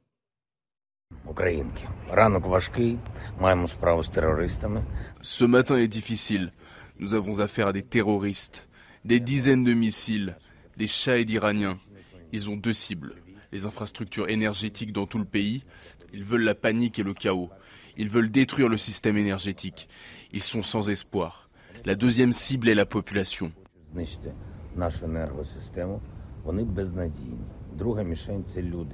Voilà pour le président Zelensky. C'est quoi les shahid iraniens? Ce sont des missiles iraniens? Ce sont des drones, des euh, drones, kamikazes euh, donc que la Russie a acheté. De l'autre côté, euh, l'Ukraine a acheté des, drones turcs. Donc on teste les, si on peut, en grandeur nature les capacités des, du, matériel des deux pays. Et donc la, Russie en a acheté une grosse centaine. Il faut savoir que ça vaut entre 2 et 5 millions de dollars pièce. Donc pour un drone kamikaze, il faut quand même être certain de la cible qu'on veut cibler. C'est des drones qui volent à très basse altitude, qui ont une très longue autonomie, qui peuvent euh, avoir 24 euh, heures d'autonomie de, vol. Donc c'est mhm. c'est très très long. Et comme ils volent à basse altitude, ils sont plus difficilement détectables. et donc c'est un système où au moment juste avant le décollage du drone, vous, vous faites un paramétrage GPS. Donc dans le drone euh, n'a même pas besoin d'être relié en fait, n'a même pas besoin d'être téléguidé à distance. Euh, il sait exactement la cible qu'il doit frapper. Voilà, la, la, la, seule difficulté pour ce type de drone, c'est que justement, si euh, les Russes ou par exemple les Ukrainiens qui utilisent le même type d'armes veulent dévier la trajectoire de, de vol, c'est euh, souvent très compliqué. Mais du coup, c'est l'a beaucoup beaucoup absolument, c'est extrêmement, c'est redoutablement efficace euh, d'un point de vue tactique. Euh, ensuite, donc le, le, drone, ça, ça a pour objectif de, de, frapper donc des cibles très loin, ça a pour objectif de montrer la puissance, ça a pour objectif aussi de semer une forme de terreur, puisque c'est plus le combat avec des hommes. Euh, c'est un combat dématérialisé un peu à distance, mais avec des conséquences qui sont très concrètes. Donc d'un point de vue tactique, ça fonctionne très bien. Euh, ensuite, d'un point de vue stratégique et à long terme, euh, c'est pas uniquement avec des drones que vous pouvez euh, gagner une guerre. Sur, sur la bascule dans, que vous évoquiez sur la guerre, on va écouter le président Macron. Il fait à peu près la même analyse que vous. Peut-être vous faites la même analyse que lui. Il estime que voilà, on, est sur un, un moment de bascule. Il était en déplacement aujourd'hui. Écoutez-le. J'ai eu euh, Vladimir Zelensky ce matin au téléphone très longuement. Je tiendrai une réunion dès mon retour de Mayenne. J'aurai l'occasion de m'exprimer dans un cadre approprié. Évidemment, la France a eu j'ai eu l'occasion de le faire ce matin, a condamné avec la plus grande fermeté les frappes délibérées de la Russie sur l'ensemble du territoire ukrainien et contre des civils, ce qui est un changement profond de la nature de cette vie. Voilà, Eric Revel, pour le changement profond de la nature euh, du conflit, avec toujours cette volonté de maintenir le dialogue, euh, à la fois avec euh, Zelensky et à la fois avec Poutine. Oui, oui il l'avait dit lors du sommet de, Prague. Hein, C'était l'un des seuls, d'ailleurs, à avoir appelé à la négociation, Emmanuel Macron. en tout cas, en Europe, hein, puisque Mme von der Leyen est plutôt, la qualifierait plutôt de va-t-en-guerre, hein. mhm. même si du côté chinois, indien ou turc, on demande aussi à Vladimir Poutine maintenant de de, de, de, négocier. Bon, sur euh, évidemment le fait de frapper des civils, c'est particulièrement euh, odieux. Mais quand vous écoutez aussi les, les, Ukrainiens dans des provinces russophones qui viennent d'être annexées, ils vous disent que pendant des années et des années, ils ont reçu tout ce qu'on pouvait imaginer de, de, missiles, de bombes, de, de mmh. tirs de canon, jusque y compris sur des populations civiles. Ça ne justifie en rien. Mais ce que je veux dire, c'est que euh, moi, je parle d'une escalade, changement de nature, ce qu'on veut, mais là, mmh. là, euh, si on veut terrifier la population, euh, on s'y ah, prend, on s'y prend comme ça, parce que là, c'est absolument on terrorisant. Un pont, la Imaginez les gens les, les enfants, la famille dans le mmh. métro pour se protéger à Kiev, pour éviter. Enfin, c'est un cauchemar absolu. Alors, Louis Dragnel, après Nicolas Meillan. C'est plus les conséquences diplomatiques de ce qui s'est passé.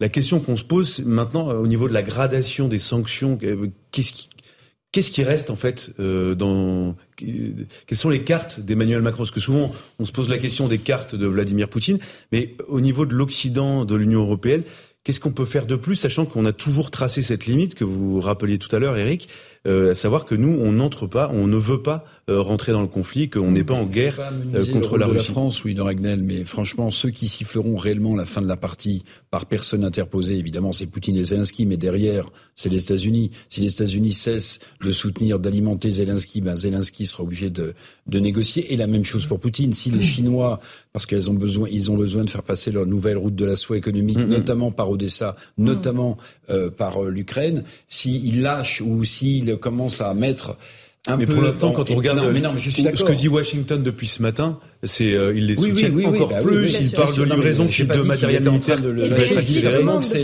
Absolument. C'est sans doute mais oui, Biden et les États-Unis qui siffleront la fin de la récréation. Nicolas Meillan et ensuite la récréation. Oui, moi je, je suis un peu préoccupé parce qu'en fait Si on regarde la situation, l'Europe, l'économie Europe, l'industrie, l'industrie européenne est en train de s'effondrer.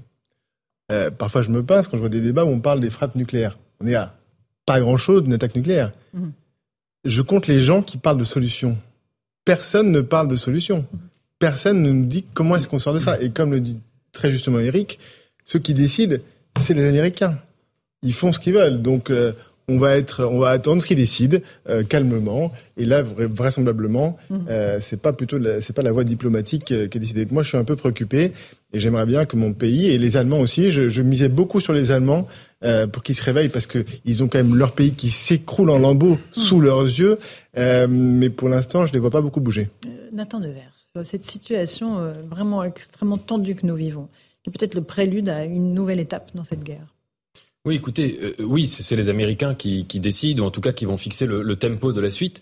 Mais c'est aussi, me semble-t-il, également et peut-être même surtout d'ailleurs, c'est les Ukrainiens, c'est-à-dire c'est l'état de ce qui va se passer. Les, euh, les, semaines qui vont suivre sur le terrain vont être des semaines majeures, avant les pluies d'automne, c'est-à-dire avant le moment où le territoire va devenir boueux et où le front risque d'évoluer beaucoup moins lentement, voire de se figer pendant tout l'hiver. Me semble que là, on va assister à des semaines, et à mon avis, euh, les gens le savent des deux côtés, c'est-à-dire aussi bien du côté russe que du côté ukrainien que là, l'enjeu des quelques semaines qui viennent, ça ne va pas être un enjeu de, de, de chercher à, à, voir comment évoluer, les, comment évoluer les choses ou quelles vont être les solutions, mais ça va être, pour reprendre même en continuité avec le premier débat de tout à l'heure, de, de, maintenir le rapport de force, de maintenir le bras de fer euh, de la position la plus favorable possible. Et à mon avis, c'est ça qui va se jouer, d'où le fait que euh, Zelensky demande de plus en plus d'aide euh, urgemment en, ce moment.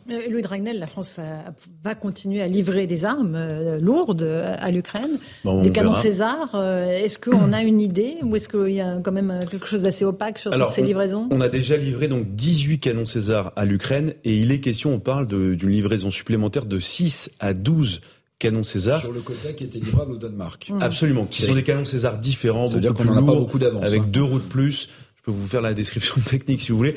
Mais, euh, mais, mais donc euh, nous, notre objectif, c'est d'essayer de continuer euh, d'aider l'Ukraine avec euh, nos petits bras et nos, les moyens dont on a à notre disposition, mais avec euh, une, quelque chose de très important qui est de ne pas désosser notre propre armée qui déjà n'est pas très grasse. si on peut parler poliment. Et, et donc, et on voit qu'Emmanuel Macron essaye, voilà, de, de, montrer qu'il envoie du matériel lourd, qu'il soutient l'Ukraine, même un tout petit peu militairement, ce qui froisse énormément d'ailleurs les Russes. Notre ambassadeur a été convoqué la semaine dernière mhm. après l'annonce justement de cette possible nouvelle livraison de 6 à 12 euh, canons César supplémentaires. Et puis il y a une énigme aussi, euh, une question qu'on se pose, euh, de quelle manière la France va renforcer aussi sa posture en Roumanie, puisque aujourd'hui il y a à peu près entre 500 et 700 militaires français mhm. sur place. il y a des discussions à l'Elysée pour notamment réfléchir à l'envoi de, de Charles Leclerc donc en Roumanie. Pour l'instant, c'est le sujet le plus tabou. Euh, on ne sait pas combien, on ne sait pas quand, on ne sait pas euh, si vraiment ça se fera, euh, sachant que le parc français, si on peut parler comme ça, de, Charles Leclerc est assez faible également.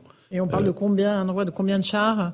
Faut réponse, je pense, d'Emmanuel Macron dans, dans, quelques heures ou quelques jours. Très bien, on verra et on va suivre ce dossier évidemment euh, sur CNews. Merci beaucoup pour cette première partie de Punchline. On se retrouve dans un instant sur CNews et sur Europe 1. On reviendra sur la situation en Ukraine, pluie de bombes sur toute l'Ukraine depuis ce matin, une réponse à l'attaque du pont de Crimée euh, de vendredi dernier, et évidemment aussi la crise de l'essence, mouvement de grève reconduit euh, pour Total Energy. La CGT continue de bloquer euh, les raffineries. 15 stations euh, sur les autoroutes euh, supplémentaires vont fermer. Les automobilistes sont absolument en train de craquer. On les entendra dans un instant dans Punchline. À tout de suite. Bonsoir à tous et bonsoir à toutes. Bienvenue dans Punchline ce soir sur CNews et sur Europe 1. La crise du carburant, la grève a été reconduite jusqu'à demain chez Total Energy. La CGT continue de bloquer les raffineries, ce qui provoque la fermeture de 15 stations essence supplémentaires sur les autoroutes. La galère se poursuit donc pour les automobilistes, mais aussi pour les pompiers ou les professions médicales qui ne peuvent plus circuler. Réunion d'urgence ce soir à Matignon autour d'Elisabeth Borne et les ministres concernés par cette crise de l'essence. Et puis l'Ukraine, sous un déluge de feu, les bombes russes ont touché Kiev et quatre autres villes. Poutine assume ces frappes massives sur des infrastructures soi-disant énergétiques de l'Ukraine, mais qui ont fait des dizaines de morts parmi les civils. La stratégie de l'escalade choisie par Poutine après l'explosion du pont de Crimée laisse craindre le pire. Emmanuel Macron déplore un changement profond de la nature de la guerre. On va en débattre ce soir avec mes invités. Ce sera juste après le rappel des titres de l'actualité de 18h.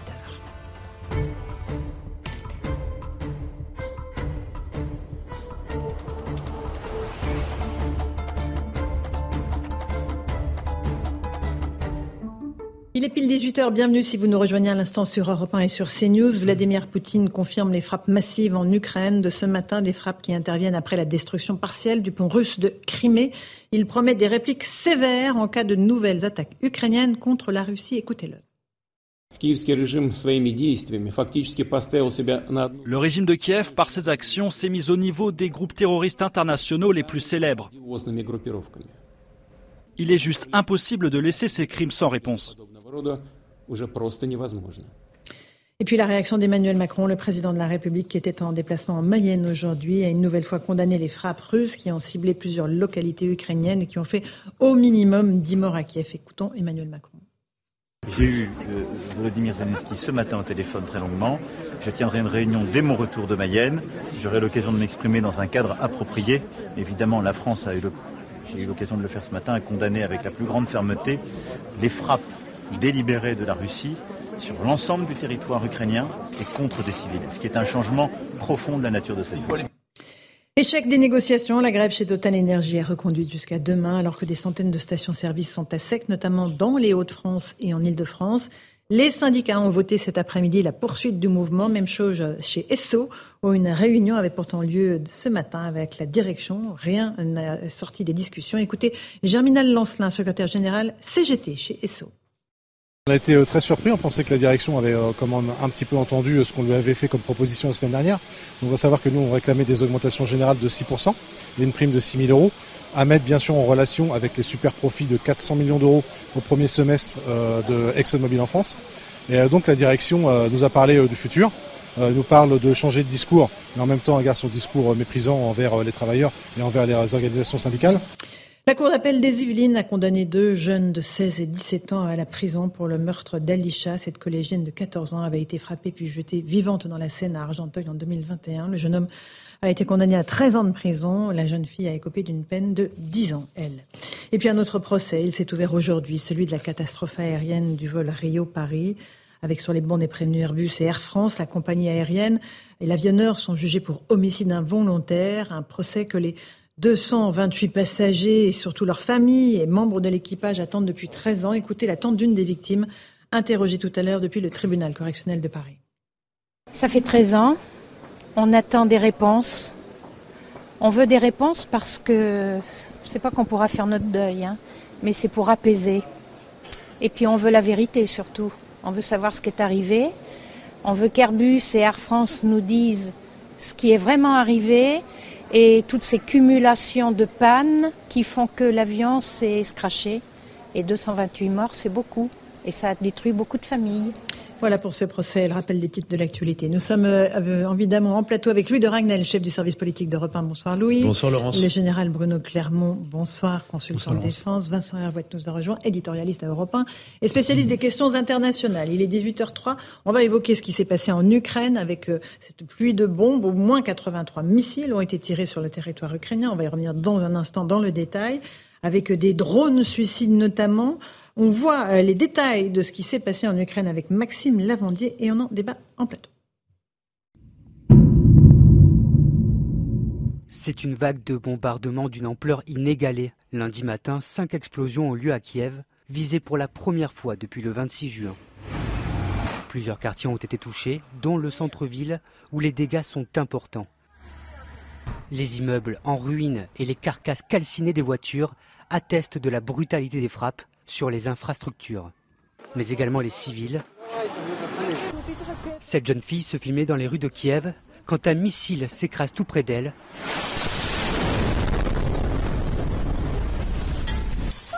Traumatisée, elle se met à courir pour se mettre à l'abri. Selon un premier bilan de la police ukrainienne, les 75 missiles tirés ont fait une dizaine de morts et plus de 70 blessés. Outre la capitale, des frappes ont également été rapportées à Lviv, Dnipro et Zaporizhia. Dans une vidéo postée sur les réseaux sociaux, Volodymyr Zelensky a réagi à ces attaques précisant que la Russie avait employé des drones de combat pour les effacer de la surface de la Terre. Ce matin est difficile. Nous avons affaire à des terroristes, des dizaines de missiles, des Shahed iraniens. Ils ont deux cibles, les infrastructures énergétiques dans tout le pays. Ils veulent la panique et le chaos. Ils veulent détruire le système énergétique. Ils sont sans espoir. La deuxième cible est la population.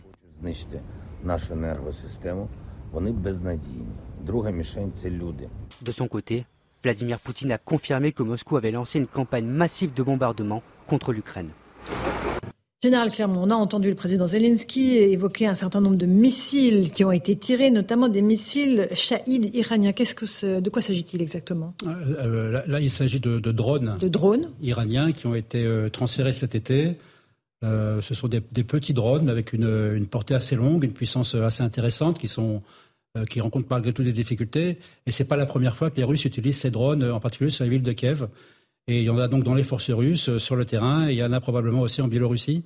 Mais c'est pas ça qui fait le plus mal. Mhm. Ce sont des petites, euh, ce sont des, petites armes à côté des, de, la, dizaine, de la centaine, des milliers de missiles que possède euh, la Russie. On pourra en parler. Les raisons mhm. pour lesquelles ils ont un, un tel stock d'armement. Là, ils ont utilisé des missiles très puissants qui font des dégâts très importants, dont la plupart sont très imprécis.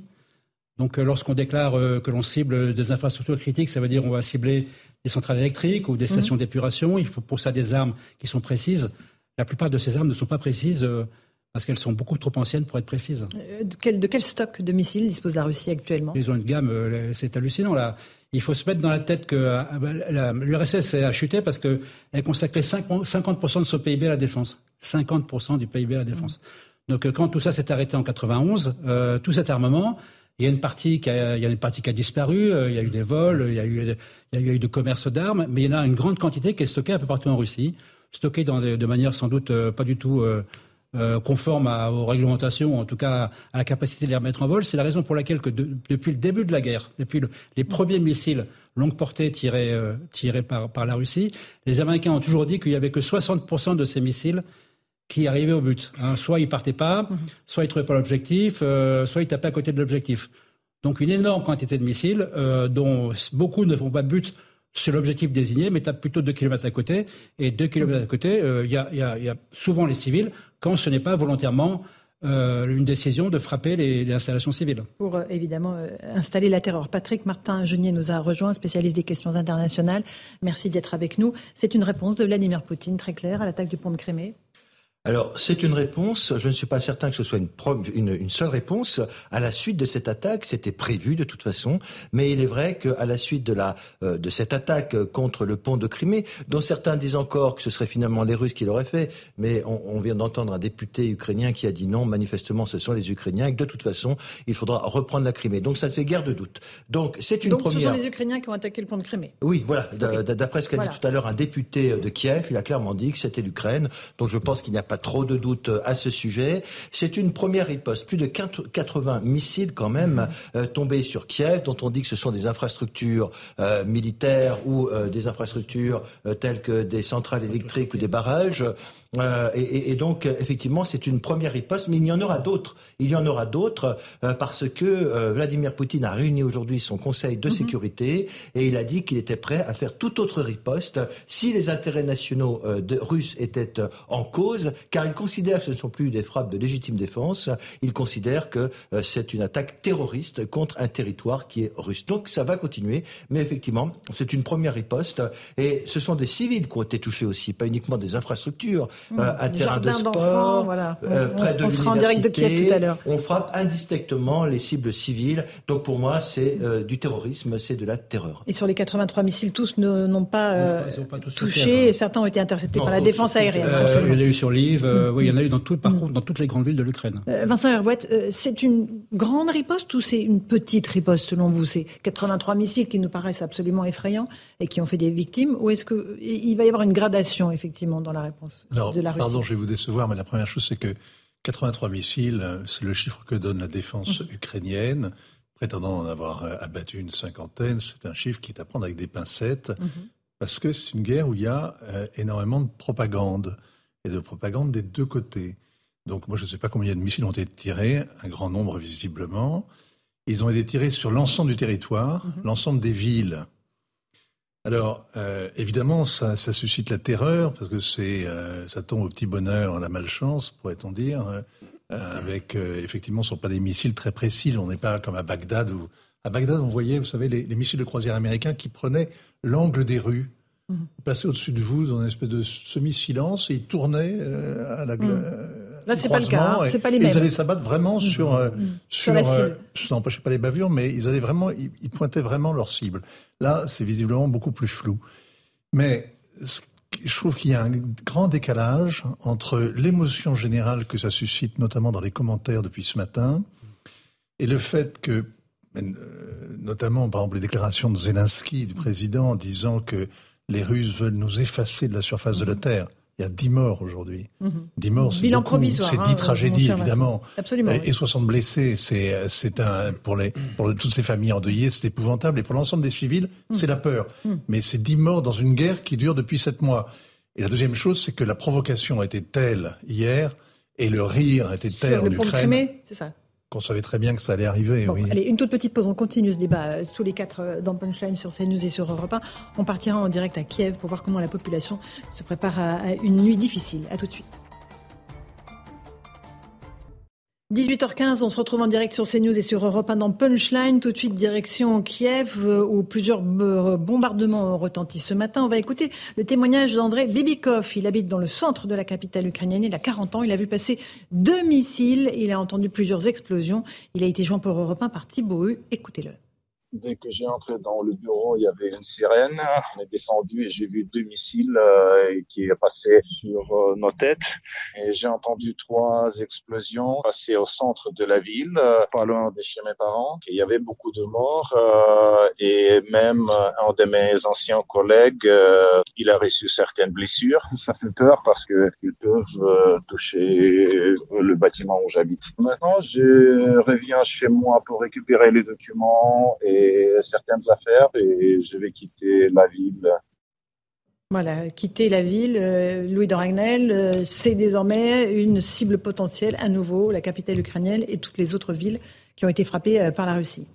Oui, alors pour l'instant, enfin, ça a été une cible aujourd'hui en réaction à la frappe, qui, enfin, à l'attentat qui a qui a fortement endommagé pardon, le pont qui relie euh, la Crimée euh, à l'Ukraine.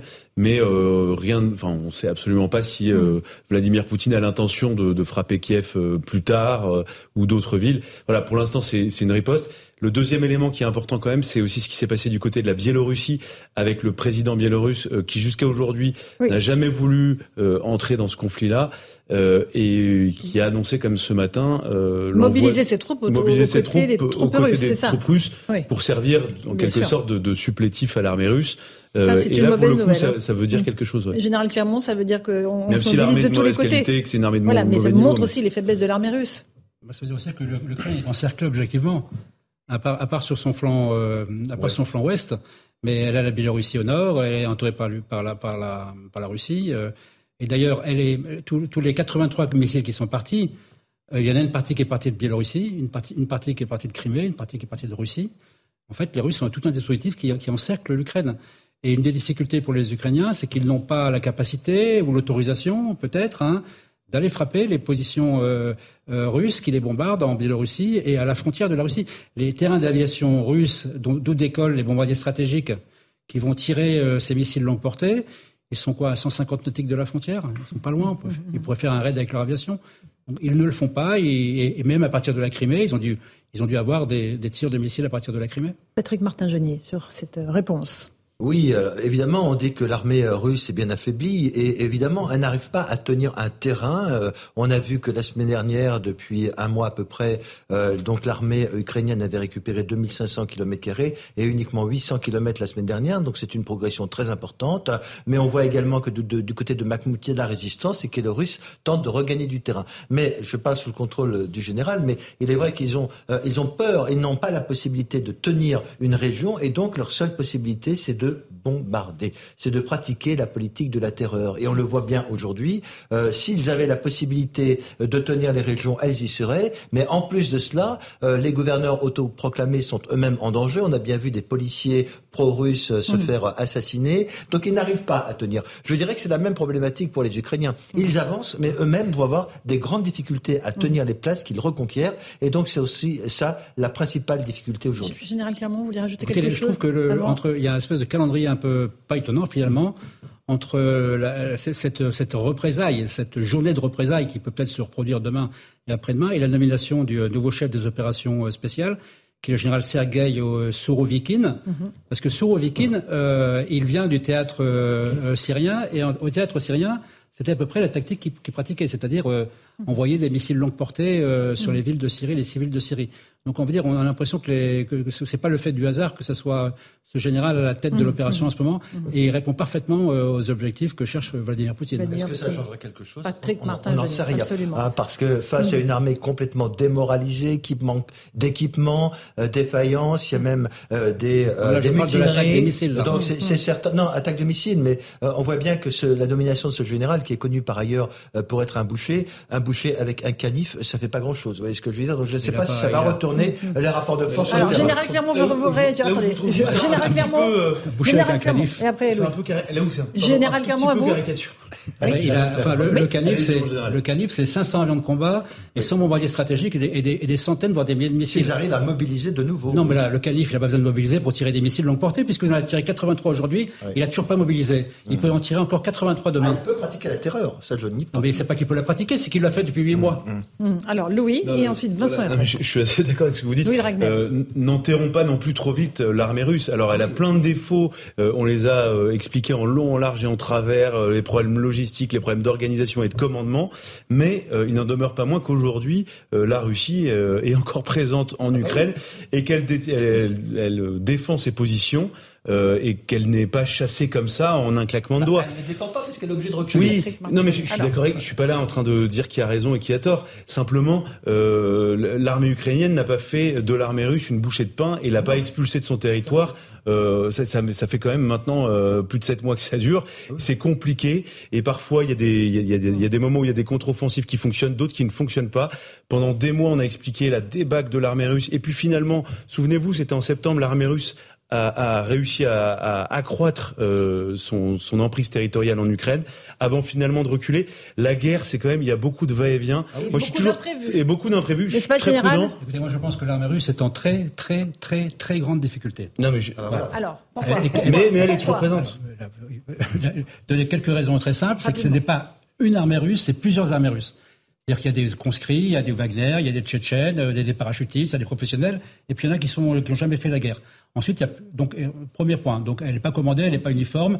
Euh, et deuxième point, la, guerre, la, guerre, la deuxième guerre de Tchétchénie, les Tchétchènes ils étaient 22 000 et Poutine a engagé 140 000 hommes pour un territoire qui fait 15 000 km carrés. Combien a fait la L'Ukraine fait 500 000, 550 600 000 km. Donc on sait très bien qu'il manque d'hommes. Donc il manque d'hommes. L'armée est désorganisée. Euh, ils reculent parce que les, en fait l'Ukraine c'est le contraire. Donc il leur reste quoi? Les missiles. Et là, des missiles, on ne sait pas combien il y en a, mais visiblement, il y en a encore beaucoup. Hein. Alors, Vincent je vous vois écouter ce débat avec beaucoup d'intérêt. Non, le général Clermont, comme tous les officiers français, il est déçu parce qu'à l'épreuve du feu, l'armée russe n'est pas à la hauteur de ce qu'il craignait ah, quand il faisait l'école de guerre. Mais la vérité, c'est que le général Souravikine est un, c'est un choix intéressant parce que c'est l'homme qui a monté la police militaire. Et il va se retrouver effectivement avec des effectifs euh, qui n'auront pas forcément euh, tellement euh, le cœur au ventre et, l'envie de se battre. Hein. Et la discipline, il va falloir l'imposer dans cette, dans cette armée qui est brinque-ballante. Alors, elle est en grande difficulté, tout le monde est d'accord.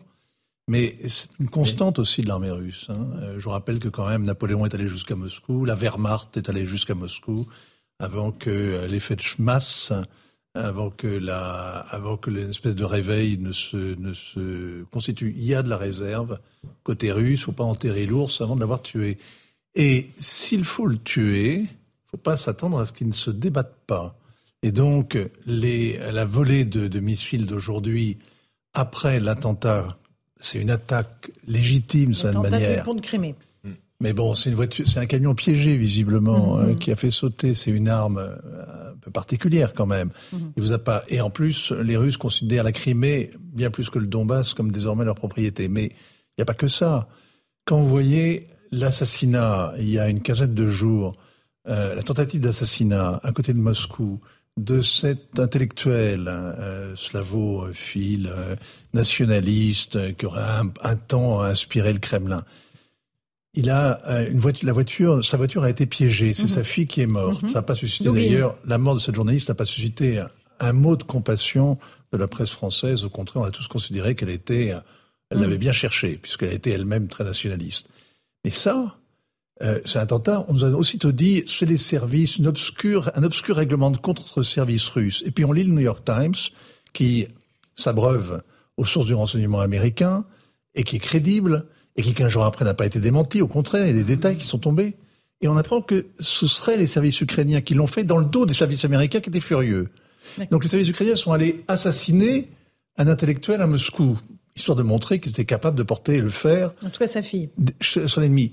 Mais ça, c'est ça, c'est du terrorisme d'État. Si je, ne crois pas me tromper. Ajouter à ça l'affaire du gazoduc. Ajouter à ça les bombardements des des euh, euh, de ce qui apporte l'électricité à la centrale de Zaporizhzhia et qui met en danger réellement euh, la, la, sécurité du réacteur. Ajouter à ça un certain nombre de faits comme ça, vous comprenez bien que, effectivement, moi je crois tout à fait ce qu'a dit Emmanuel Macron, la guerre est en train, non pas de changer de nature, mais en tout cas, l'escalade est bien réelle. On va écouter Emmanuel Macron parce qu'il a effectivement, il était en déplacement en Mayenne aujourd'hui, il a estimé qu'on était à une bascule, il y a un changement dans la guerre qui est en train de s'opérer. On l'écoute. J'ai eu euh, Vladimir Zelensky ce matin au téléphone très longuement. Je tiendrai une réunion dès mon retour de Mayenne. J'aurai l'occasion de m'exprimer dans un cadre approprié. Évidemment, la France a eu le j'ai eu l'occasion de le faire ce matin, à condamner avec la plus grande fermeté les frappes délibérées de la Russie sur l'ensemble du territoire ukrainien et contre des civils, ce qui est un changement profond de la nature de cette guerre. Vous êtes d'accord, Patrick Martin-Genier C'est un changement dans euh, la stratégie de... Euh, je crois qu'on est à un tournant très important de cette guerre, en effet, euh, où, à la suite de la destruction d'une partie de ce pont de Crimée, nous allons avoir une marche supplémentaire dans l'escalade de la violence. Là, manifestement, effectivement, c'est un tournant. Est-ce que pour autant, ça va modifier les rapports de force sur le terrain? Je n'en suis pas persuadé. Mais en tout cas, encore une fois, Vladimir Poutine a réuni son Conseil de sécurité aujourd'hui mhm. et il est bien décidé à continuer sa politique de terreur contre cette population, euh, contre les installations. En réalité, il s'agit de mettre hors d'état euh, de nuire, si j'ose dire, euh, ou de, fonctionner toutes les infrastructures indispensables au peuple ukrainien, alors que l'hiver se prépare et que si on continue, c'est véritablement une crise humanitaire à laquelle nous allons assister. Mais Général Clermont, vous n'êtes pas d'accord D'abord, on ne connaît pas les, on ne connaît pas l'impact des missiles. On ne sait pas quels sont les cibles qui ont été touchés. Ce qu'on voit, c'est des, habitations civiles, c'est normal. On ne va pas montrer une centrale électrique. mais je reste persuadé que c'est en défaisant d'abord l'armée ukrainienne que la Russie, la Russie va gagner. C'est-à-dire c'est pas en tirant des missiles un peu partout euh, à travers l'Ukraine parce que euh, c'est grand l'Ukraine euh, et que c'est très difficile et qu'il faut une véritable campagne de plusieurs mois, de plusieurs semaines de bombardement instantanément pour vraiment neutraliser les installations critiques. Ce n'est pas le cas. Là, il faut un coup. Là, c'est une représaille. C'est 83 missiles. Peut-être demain il y en a 60 et puis après-demain il y en a 30.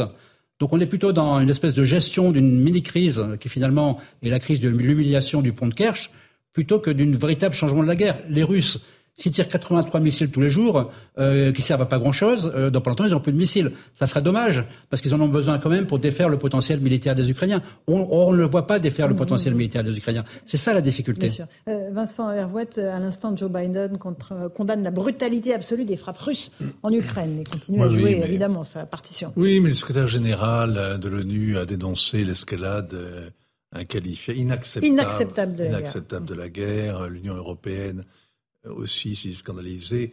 Mais la surenchère, si vous voulez, dans l'indignation, ça ne fait pas euh, une politique. Euh, moi, ce qui, si vous parlez de Biden, la chose la plus impressionnante, moi, je trouve, c'est le fait que le, son conseiller à la sécurité ait euh, noué langue avec, avec le Kremlin et, se soit rapproché de, des Russes pour avoir un canal de communication mhm. après ce discours euh, assassin euh, au vitriol de, Vladimir Poutine. Ça veut dire qu'il y a quand même euh, des gens sérieux qui essaient de, maintenir un dialogue. Mhm. Et c'est important parce que, vous savez, Joe Biden, il est lacunaire. Parfois il est là, parfois il n'est pas là. son état de santé pose un réel problème. Alors on se souvient que dans la crise de Cuba, quand il y a eu véritablement... Mhm on rentre, hein, ça va faire 60 ans pile la semaine prochaine, à la fin de la semaine. 60 ans, ça a duré 8 jours. Et pendant ces 8 jours, s'il y a quelqu'un qui a eu un rôle décisif, c'est Kennedy.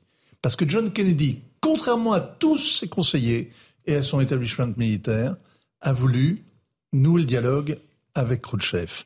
Et s'il n'avait pas été là, ça n'aurait pas été fait. Mhm. Eh bien, c'est important qu'il y ait quelqu'un qui soit là pour essayer d'ouvrir une fenêtre. Ce que disait Kennedy, qu'il fallait ouvrir une fenêtre pour que le tigre ne pas le laisser seul dans la pièce. On fait une petite pause. On continue ce débat passionnant dans un instant. D'abord, il est 18h30, le rappel des titres de l'actualité avec Michael Dorian.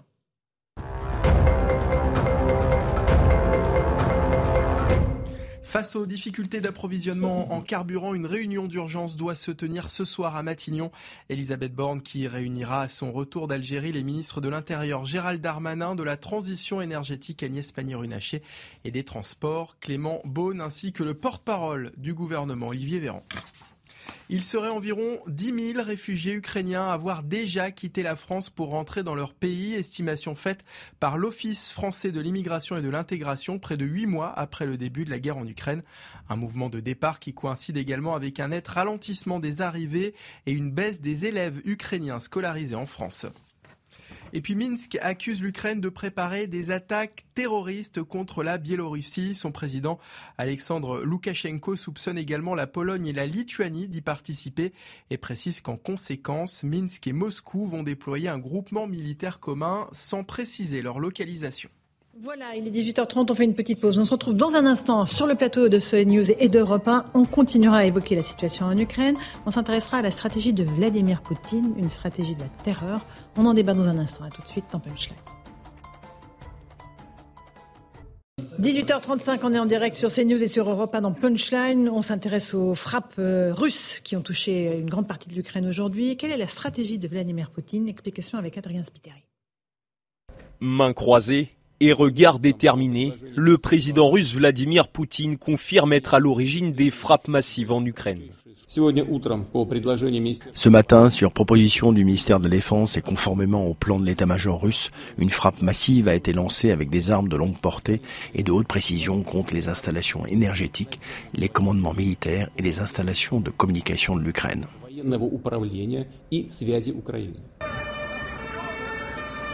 Ce matin, Plusieurs villes dont Kiev ont été la cible de bombardements meurtriers. Une réponse à l'explosion du 8 octobre sur le pont de Crimée, considérée par le Kremlin comme un acte terroriste des services secrets ukrainiens. Vladimir Poutine assure que la Russie répondra en cas de nouvelle attaque. Si les tentatives d'actes terroristes sur notre territoire se poursuivent, la réponse de la Russie sera sévère et son ampleur correspondra à celle de la menace proférée contre la Fédération de Russie. Personne ne devra avoir de doute à ce sujet. Le chef du Kremlin peut compter sur le soutien de la Biélorussie. Son président Alexandre Loukachenko assure que son armée ferait désormais front commun avec celle de la Russie. Ça, c'est une donnée importante, Général Clermont. Très hein. importante. Même si on a des doutes sur le caractère opérationnel de l'armée russe, ça fait quand même des mmh. renforts importants. Et puis, c'est ce qu'on disait tout à l'heure, ça fait, euh, ça fait une, frontière supplémentaire, un front supplémentaire qui peut s'ouvrir euh, le, pour les Ukrainiens qui, euh, qui, qui, ont quand même 2000 km de frontières à protéger. Donc, c'est, il faut suivre attentivement ce qui va se passer effectivement avec, avec l'armée biélorusse. Mmh. Patrick Martin-Genet, ça, c'est aussi une, une nouvelle étape? Oui, bien sûr, c'est une nouvelle étape, car on sait que le Bélarus est la base arrière euh, de l'armée russe, de Vladimir Poutine. La question que je me pose ce soir, c'est savoir est-ce que le Bélarus euh, et Loukachenko ont cette possibilité d'intervenir? Est-ce qu'il ne trouvera pas face à lui également des oppositions? Je sais qu'il doit beaucoup à la Russie. Le problème, c'est que je ne suis pas certain euh, que ces États vassaux, en quelque sorte, aient la possibilité d'entraîner toute la population pour aller combattre en Ukraine. Donc c'est un point d'interrogation mhm. euh, parce que euh, on sait que Loukachenko lui-même a été en difficulté il y a un an dans son propre régime. Je ne suis pas certain, encore une fois, euh, que la population suive son dictateur et surtout que l'armée du Bélarus soit en situation de faire une offensive. Alors, Général Camon Écoutez, la population qui ne suit pas des dictateurs, c'est que ce n'est pas un dictateur. Hein. Oui, mais sachez ah. qu'il a été quand même en difficulté. Il a failli être, renversé il y a un an, et, donc euh, naturellement, euh, et, donc c'est grâce aux Russes qu'il a été sauvé. donc je ne pense pas qu'il ait toute la population derrière. On ne parle pas de la guerre de la population, on parle de la guerre de l'armée biélorusse. C'est un peu moins compliqué quand même. Donc c'est tout à fait possible. Mais tant qu'ils n'ont pas franchi la frontière, euh, il faut rester prudent. Vincent Non, moi je ne sais pas ce que vaut l'armée euh, biélorusse. Je sais ce que vaut la police biélorusse, les services biélorusses, qui ont été totalement forgés par le par le KGB, qui sont d'ailleurs parfaitement intégrés, et euh, dont Loukachenko se, se méfiait l'an dernier au moment où ces grandes manifestations, il y a un an et demi, en s'interrogeant sur la fidélité justement de cette police secrète.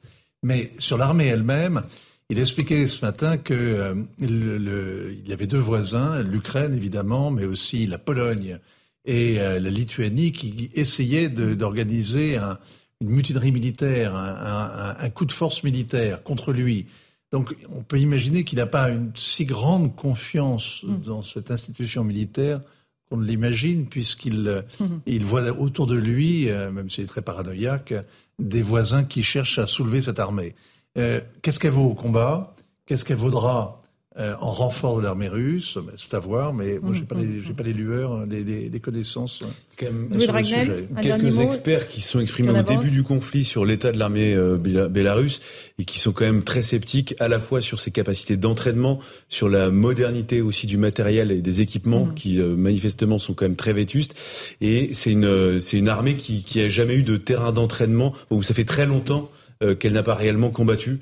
Euh, donc euh, hmm. il y a quand même fort à parier qu'elle soit quand même pas de très bon niveau. Quand on voit l'état actuel de l'armée russe et hmm. on avait une vision quand même un peu meilleure de l'état de l'armée russe par rapport à celle de l'armée bélarusse.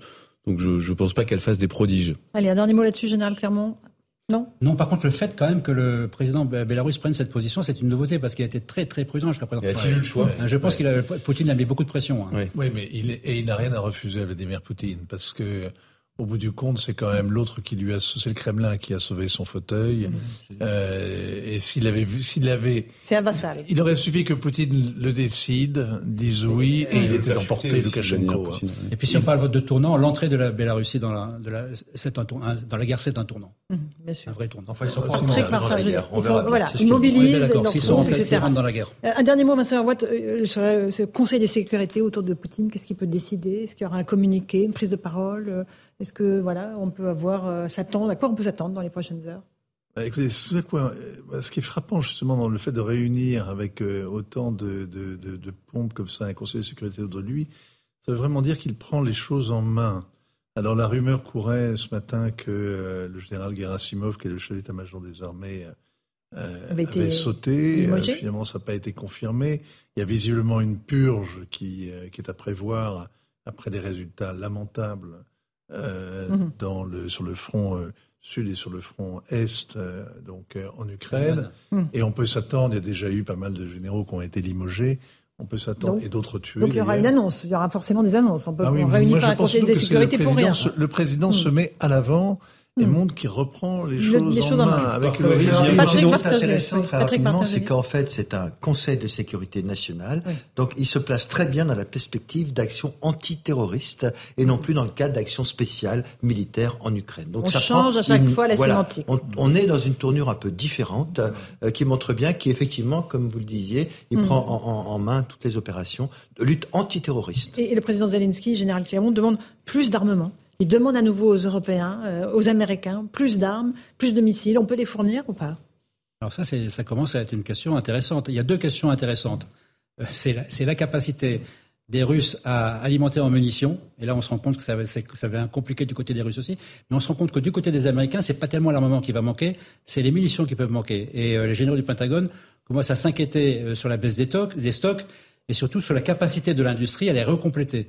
Et donc là, effectivement, ça c'est une nouveauté. Pour l'instant, euh, il obtient ce qu'il veut, mais on, remarque que chaque fois, c'est petite quantité par petite quantité. Mais, euh, mais ça se poursuit. Mais euh, ça, c'est un, effectivement un, élément qui pourrait modifier le rapport de force dans les, dans les mois qui viennent. Dans les, hein, mois, dans qui les mois, qui viennent, pas dans les jours qui viennent. Hein. D'accord. Et on parle toujours d'un conflit euh, autant long, évidemment, Patrick Martin-Genier. Oui, bien sûr. Alors, effectivement, il réclame toujours, toujours plus d'armes. Il réclame de l'artillerie lourde, des défenses antiaériennes, euh, des choses qui permettent d'être plus efficaces en termes de défense. Mais manifestement, il est évident que ce conflit va durer, euh, car il y a une guerre, ce que les généraux appellent une guerre d'attrition. Chacun défend ses positions. L'hiver arrive, et donc on verra bien, effectivement, mais cette guerre est faite d'abord pour durer, en effet. Vincent Herouette pas de pronostic évidemment sur la durée de ce conflit. Ouais, C'est-à-dire qu'il y a une première, euh, il y a une première échéance qui est l'arrivée de l'hiver, hein, le général hiver qu'on connaît bien nous, Hein, euh, et donc, il faut tenir jusqu'à ce moment-là pour euh, les uns mhm. qui résistent à la poussée de l'armée, l'armée ukrainienne et pour les autres conquérir le maximum de territoire. Je rappelle quand même que le territoire qui a été gagné là par l'armée ukrainienne, c'est une partie, c'est la reconquête d'une partie des terres qui ont été perdues au, à la fin du printemps dernier. Mhm. Donc, est-ce que cette poussée, est-ce que les Ukrainiens sont capables de maintenir cette dynamique mhm. et euh, de, de, de, de, vraiment tenir le territoire qu'ils ont, qu'ils ont mhm. conquis, c'est une première chose. Après, il y a l'hiver, et après, on est parti pour le.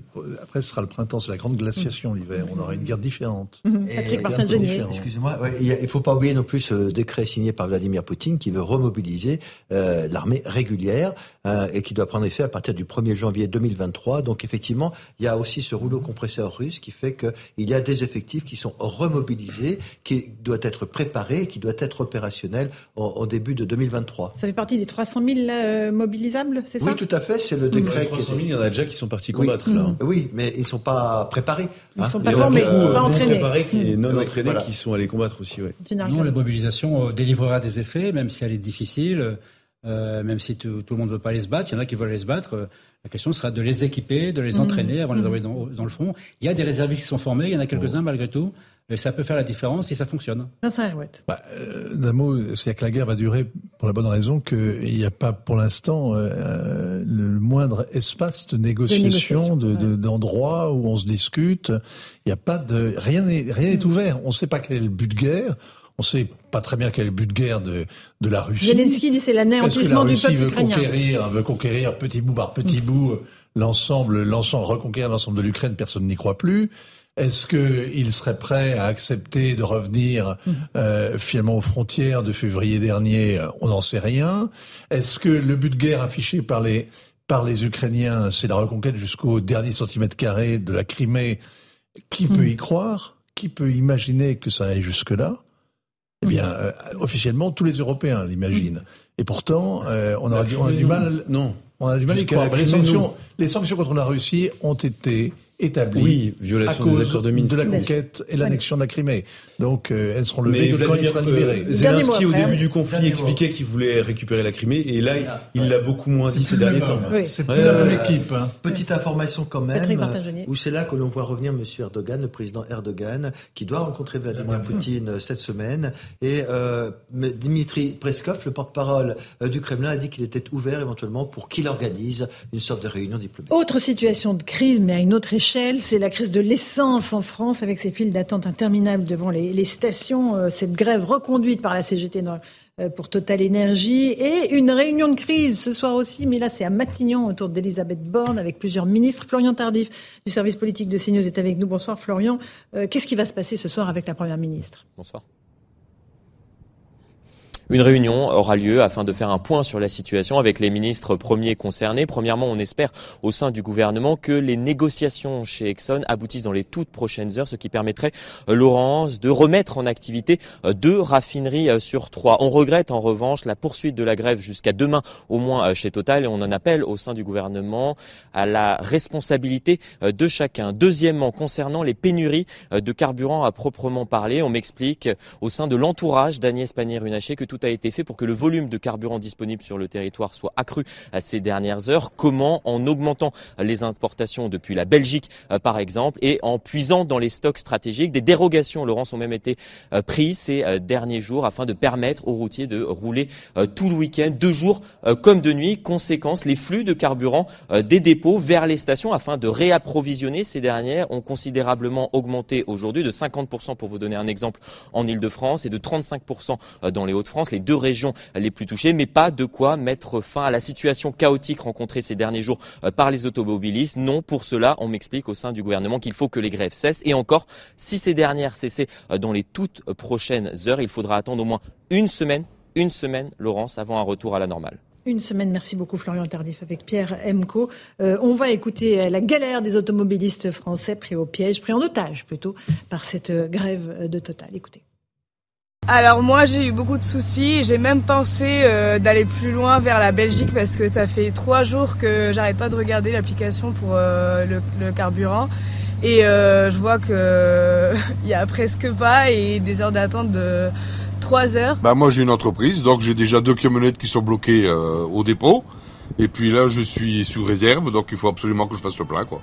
Sinon je Euh. peux plus me déplacer. Moi j'ai une idée, euh, j'ai une idée toute faite. hein. Je me dis à un moment donné, euh, les profits, les super profits, il faut, faut redistribuer euh, les bénéfices et Total devrait un petit peu euh, regarder la situation qui est difficile pour tout le monde. Donc avec euh, plus de 16 milliards euh, de bénéfices redistribuer et pour que ça cesse quoi, parce que là euh, on n'en peut plus quoi. Tout le monde, euh, tout le monde paye. Voilà pour ces automobilistes interrogés à Lille. Euh, Louis Dragnel, réunion de crise.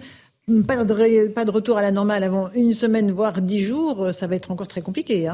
Oui, réunion enfin, réunion de crise, euh, c'est plutôt une mise en de scène pour montrer que le, le pouvoir politique essaye de re- de- de- d'avoir des prises sur les événements, sauf qu'en réalité, ça ne dépend absolument pas du gouvernement, puisque le sujet, en fait, c'est simplement les, les relations syndicales au sein de l'entreprise Total, et le, le gouvernement a mis un peu la, a mis la pression sur le, le patron de Total, Patrick Pouyanné, euh, pour euh, essayer d'accélérer les négociations salariales annuelles, mais de fait, ça ne concerne, euh, en, en- en termes de gestion de crise, assez peu le gouvernement.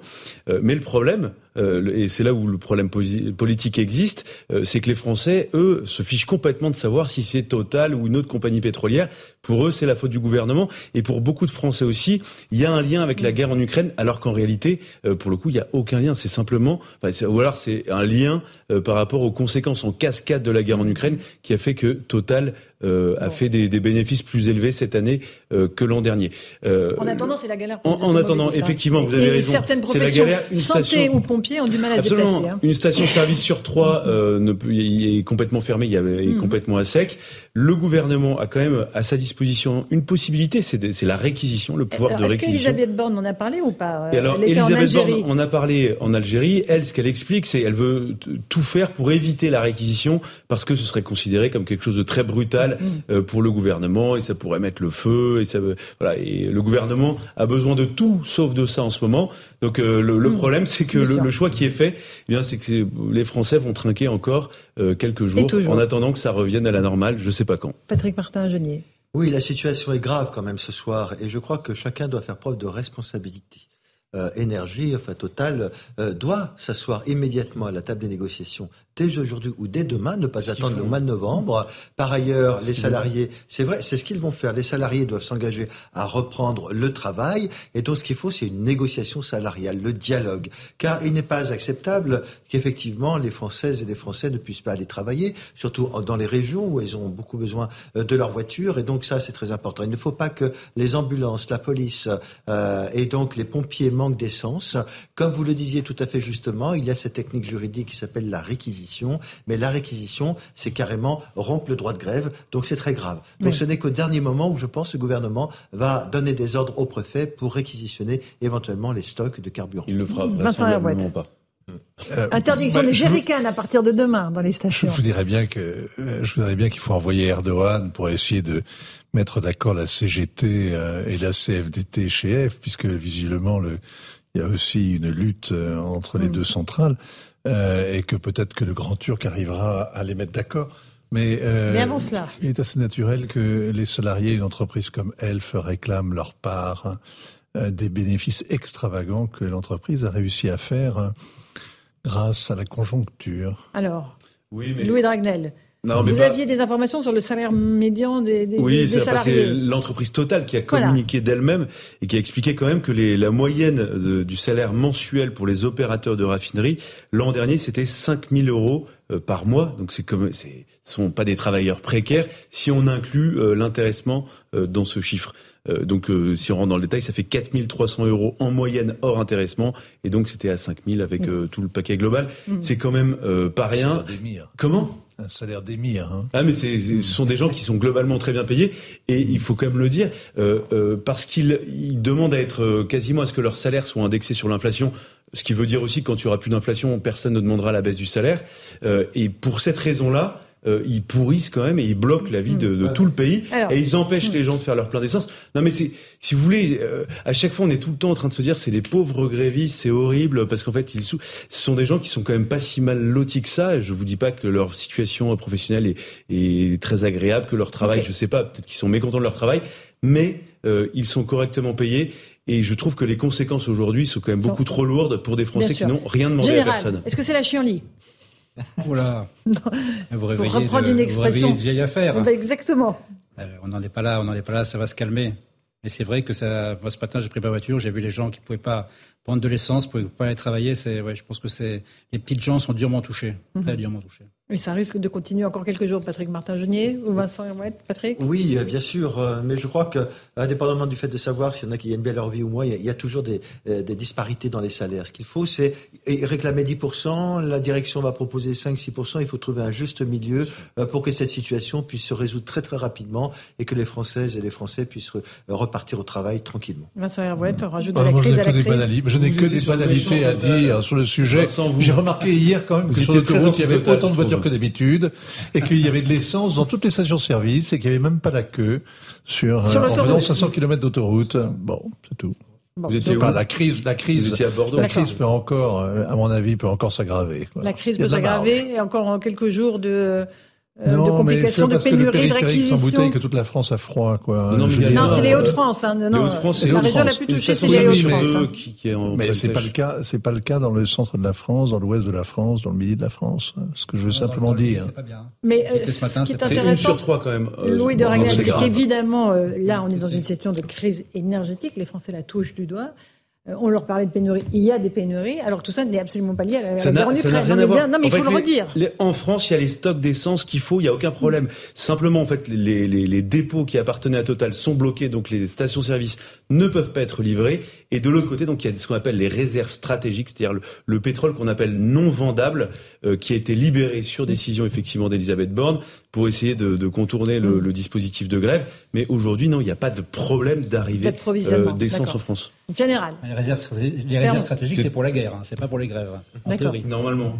Mais ça fait longtemps qu'on les a pas utilisés pour la guerre. Bah oui. Mais effectivement, vous avez raison. Pendant ce temps-là, le prix du carburant continue à augmenter. Exactement. Le, diesel a pris 10 centimes la semaine dernière. Juste un mot quand même, parce que moi, ce qui, ce qui m'énerve un peu dans ce genre de discussion. Ce sera le dernier mot, Louis Ce sera le dernier mot. C'est qu'à mm. chaque fois, tout le monde tombe sur euh, le méchant total euh, qui a profité de la guerre, qui s'est goinfré euh, sur la pauvreté et la misère des gens. Total a toujours vendu du pétrole. Tant mieux si une entreprise française mm. réussit à gagner de l'argent. Il y a toujours des gens qui gagnent un peu plus d'argent pendant des périodes de crise. Pendant, pendant le Covid, il y a des gens qui ont fait fortune et on va pas leur reprocher de, de, profiter des Louis malades. Wagner, Général Clermont, Patrick Martin-Jeunet, Vincent Herbouet. Dans un instant, euh, sur CNews, c'est Christine Kelly et ses invités. Sur Europe 1, c'est Europe Soir avec Raphaël Devolvé, Hélène Zelani. Bonne soirée sur nos deux antennes. Hey, it's Paige DeSorbo from Giggly Squad. High quality fashion without the price tag. Say hello to Quince. I'm snagging high-end essentials like cozy cashmere sweaters, sleek leather jackets, fine jewelry, and so much more. With Quince being 50 to 80% less than similar brands.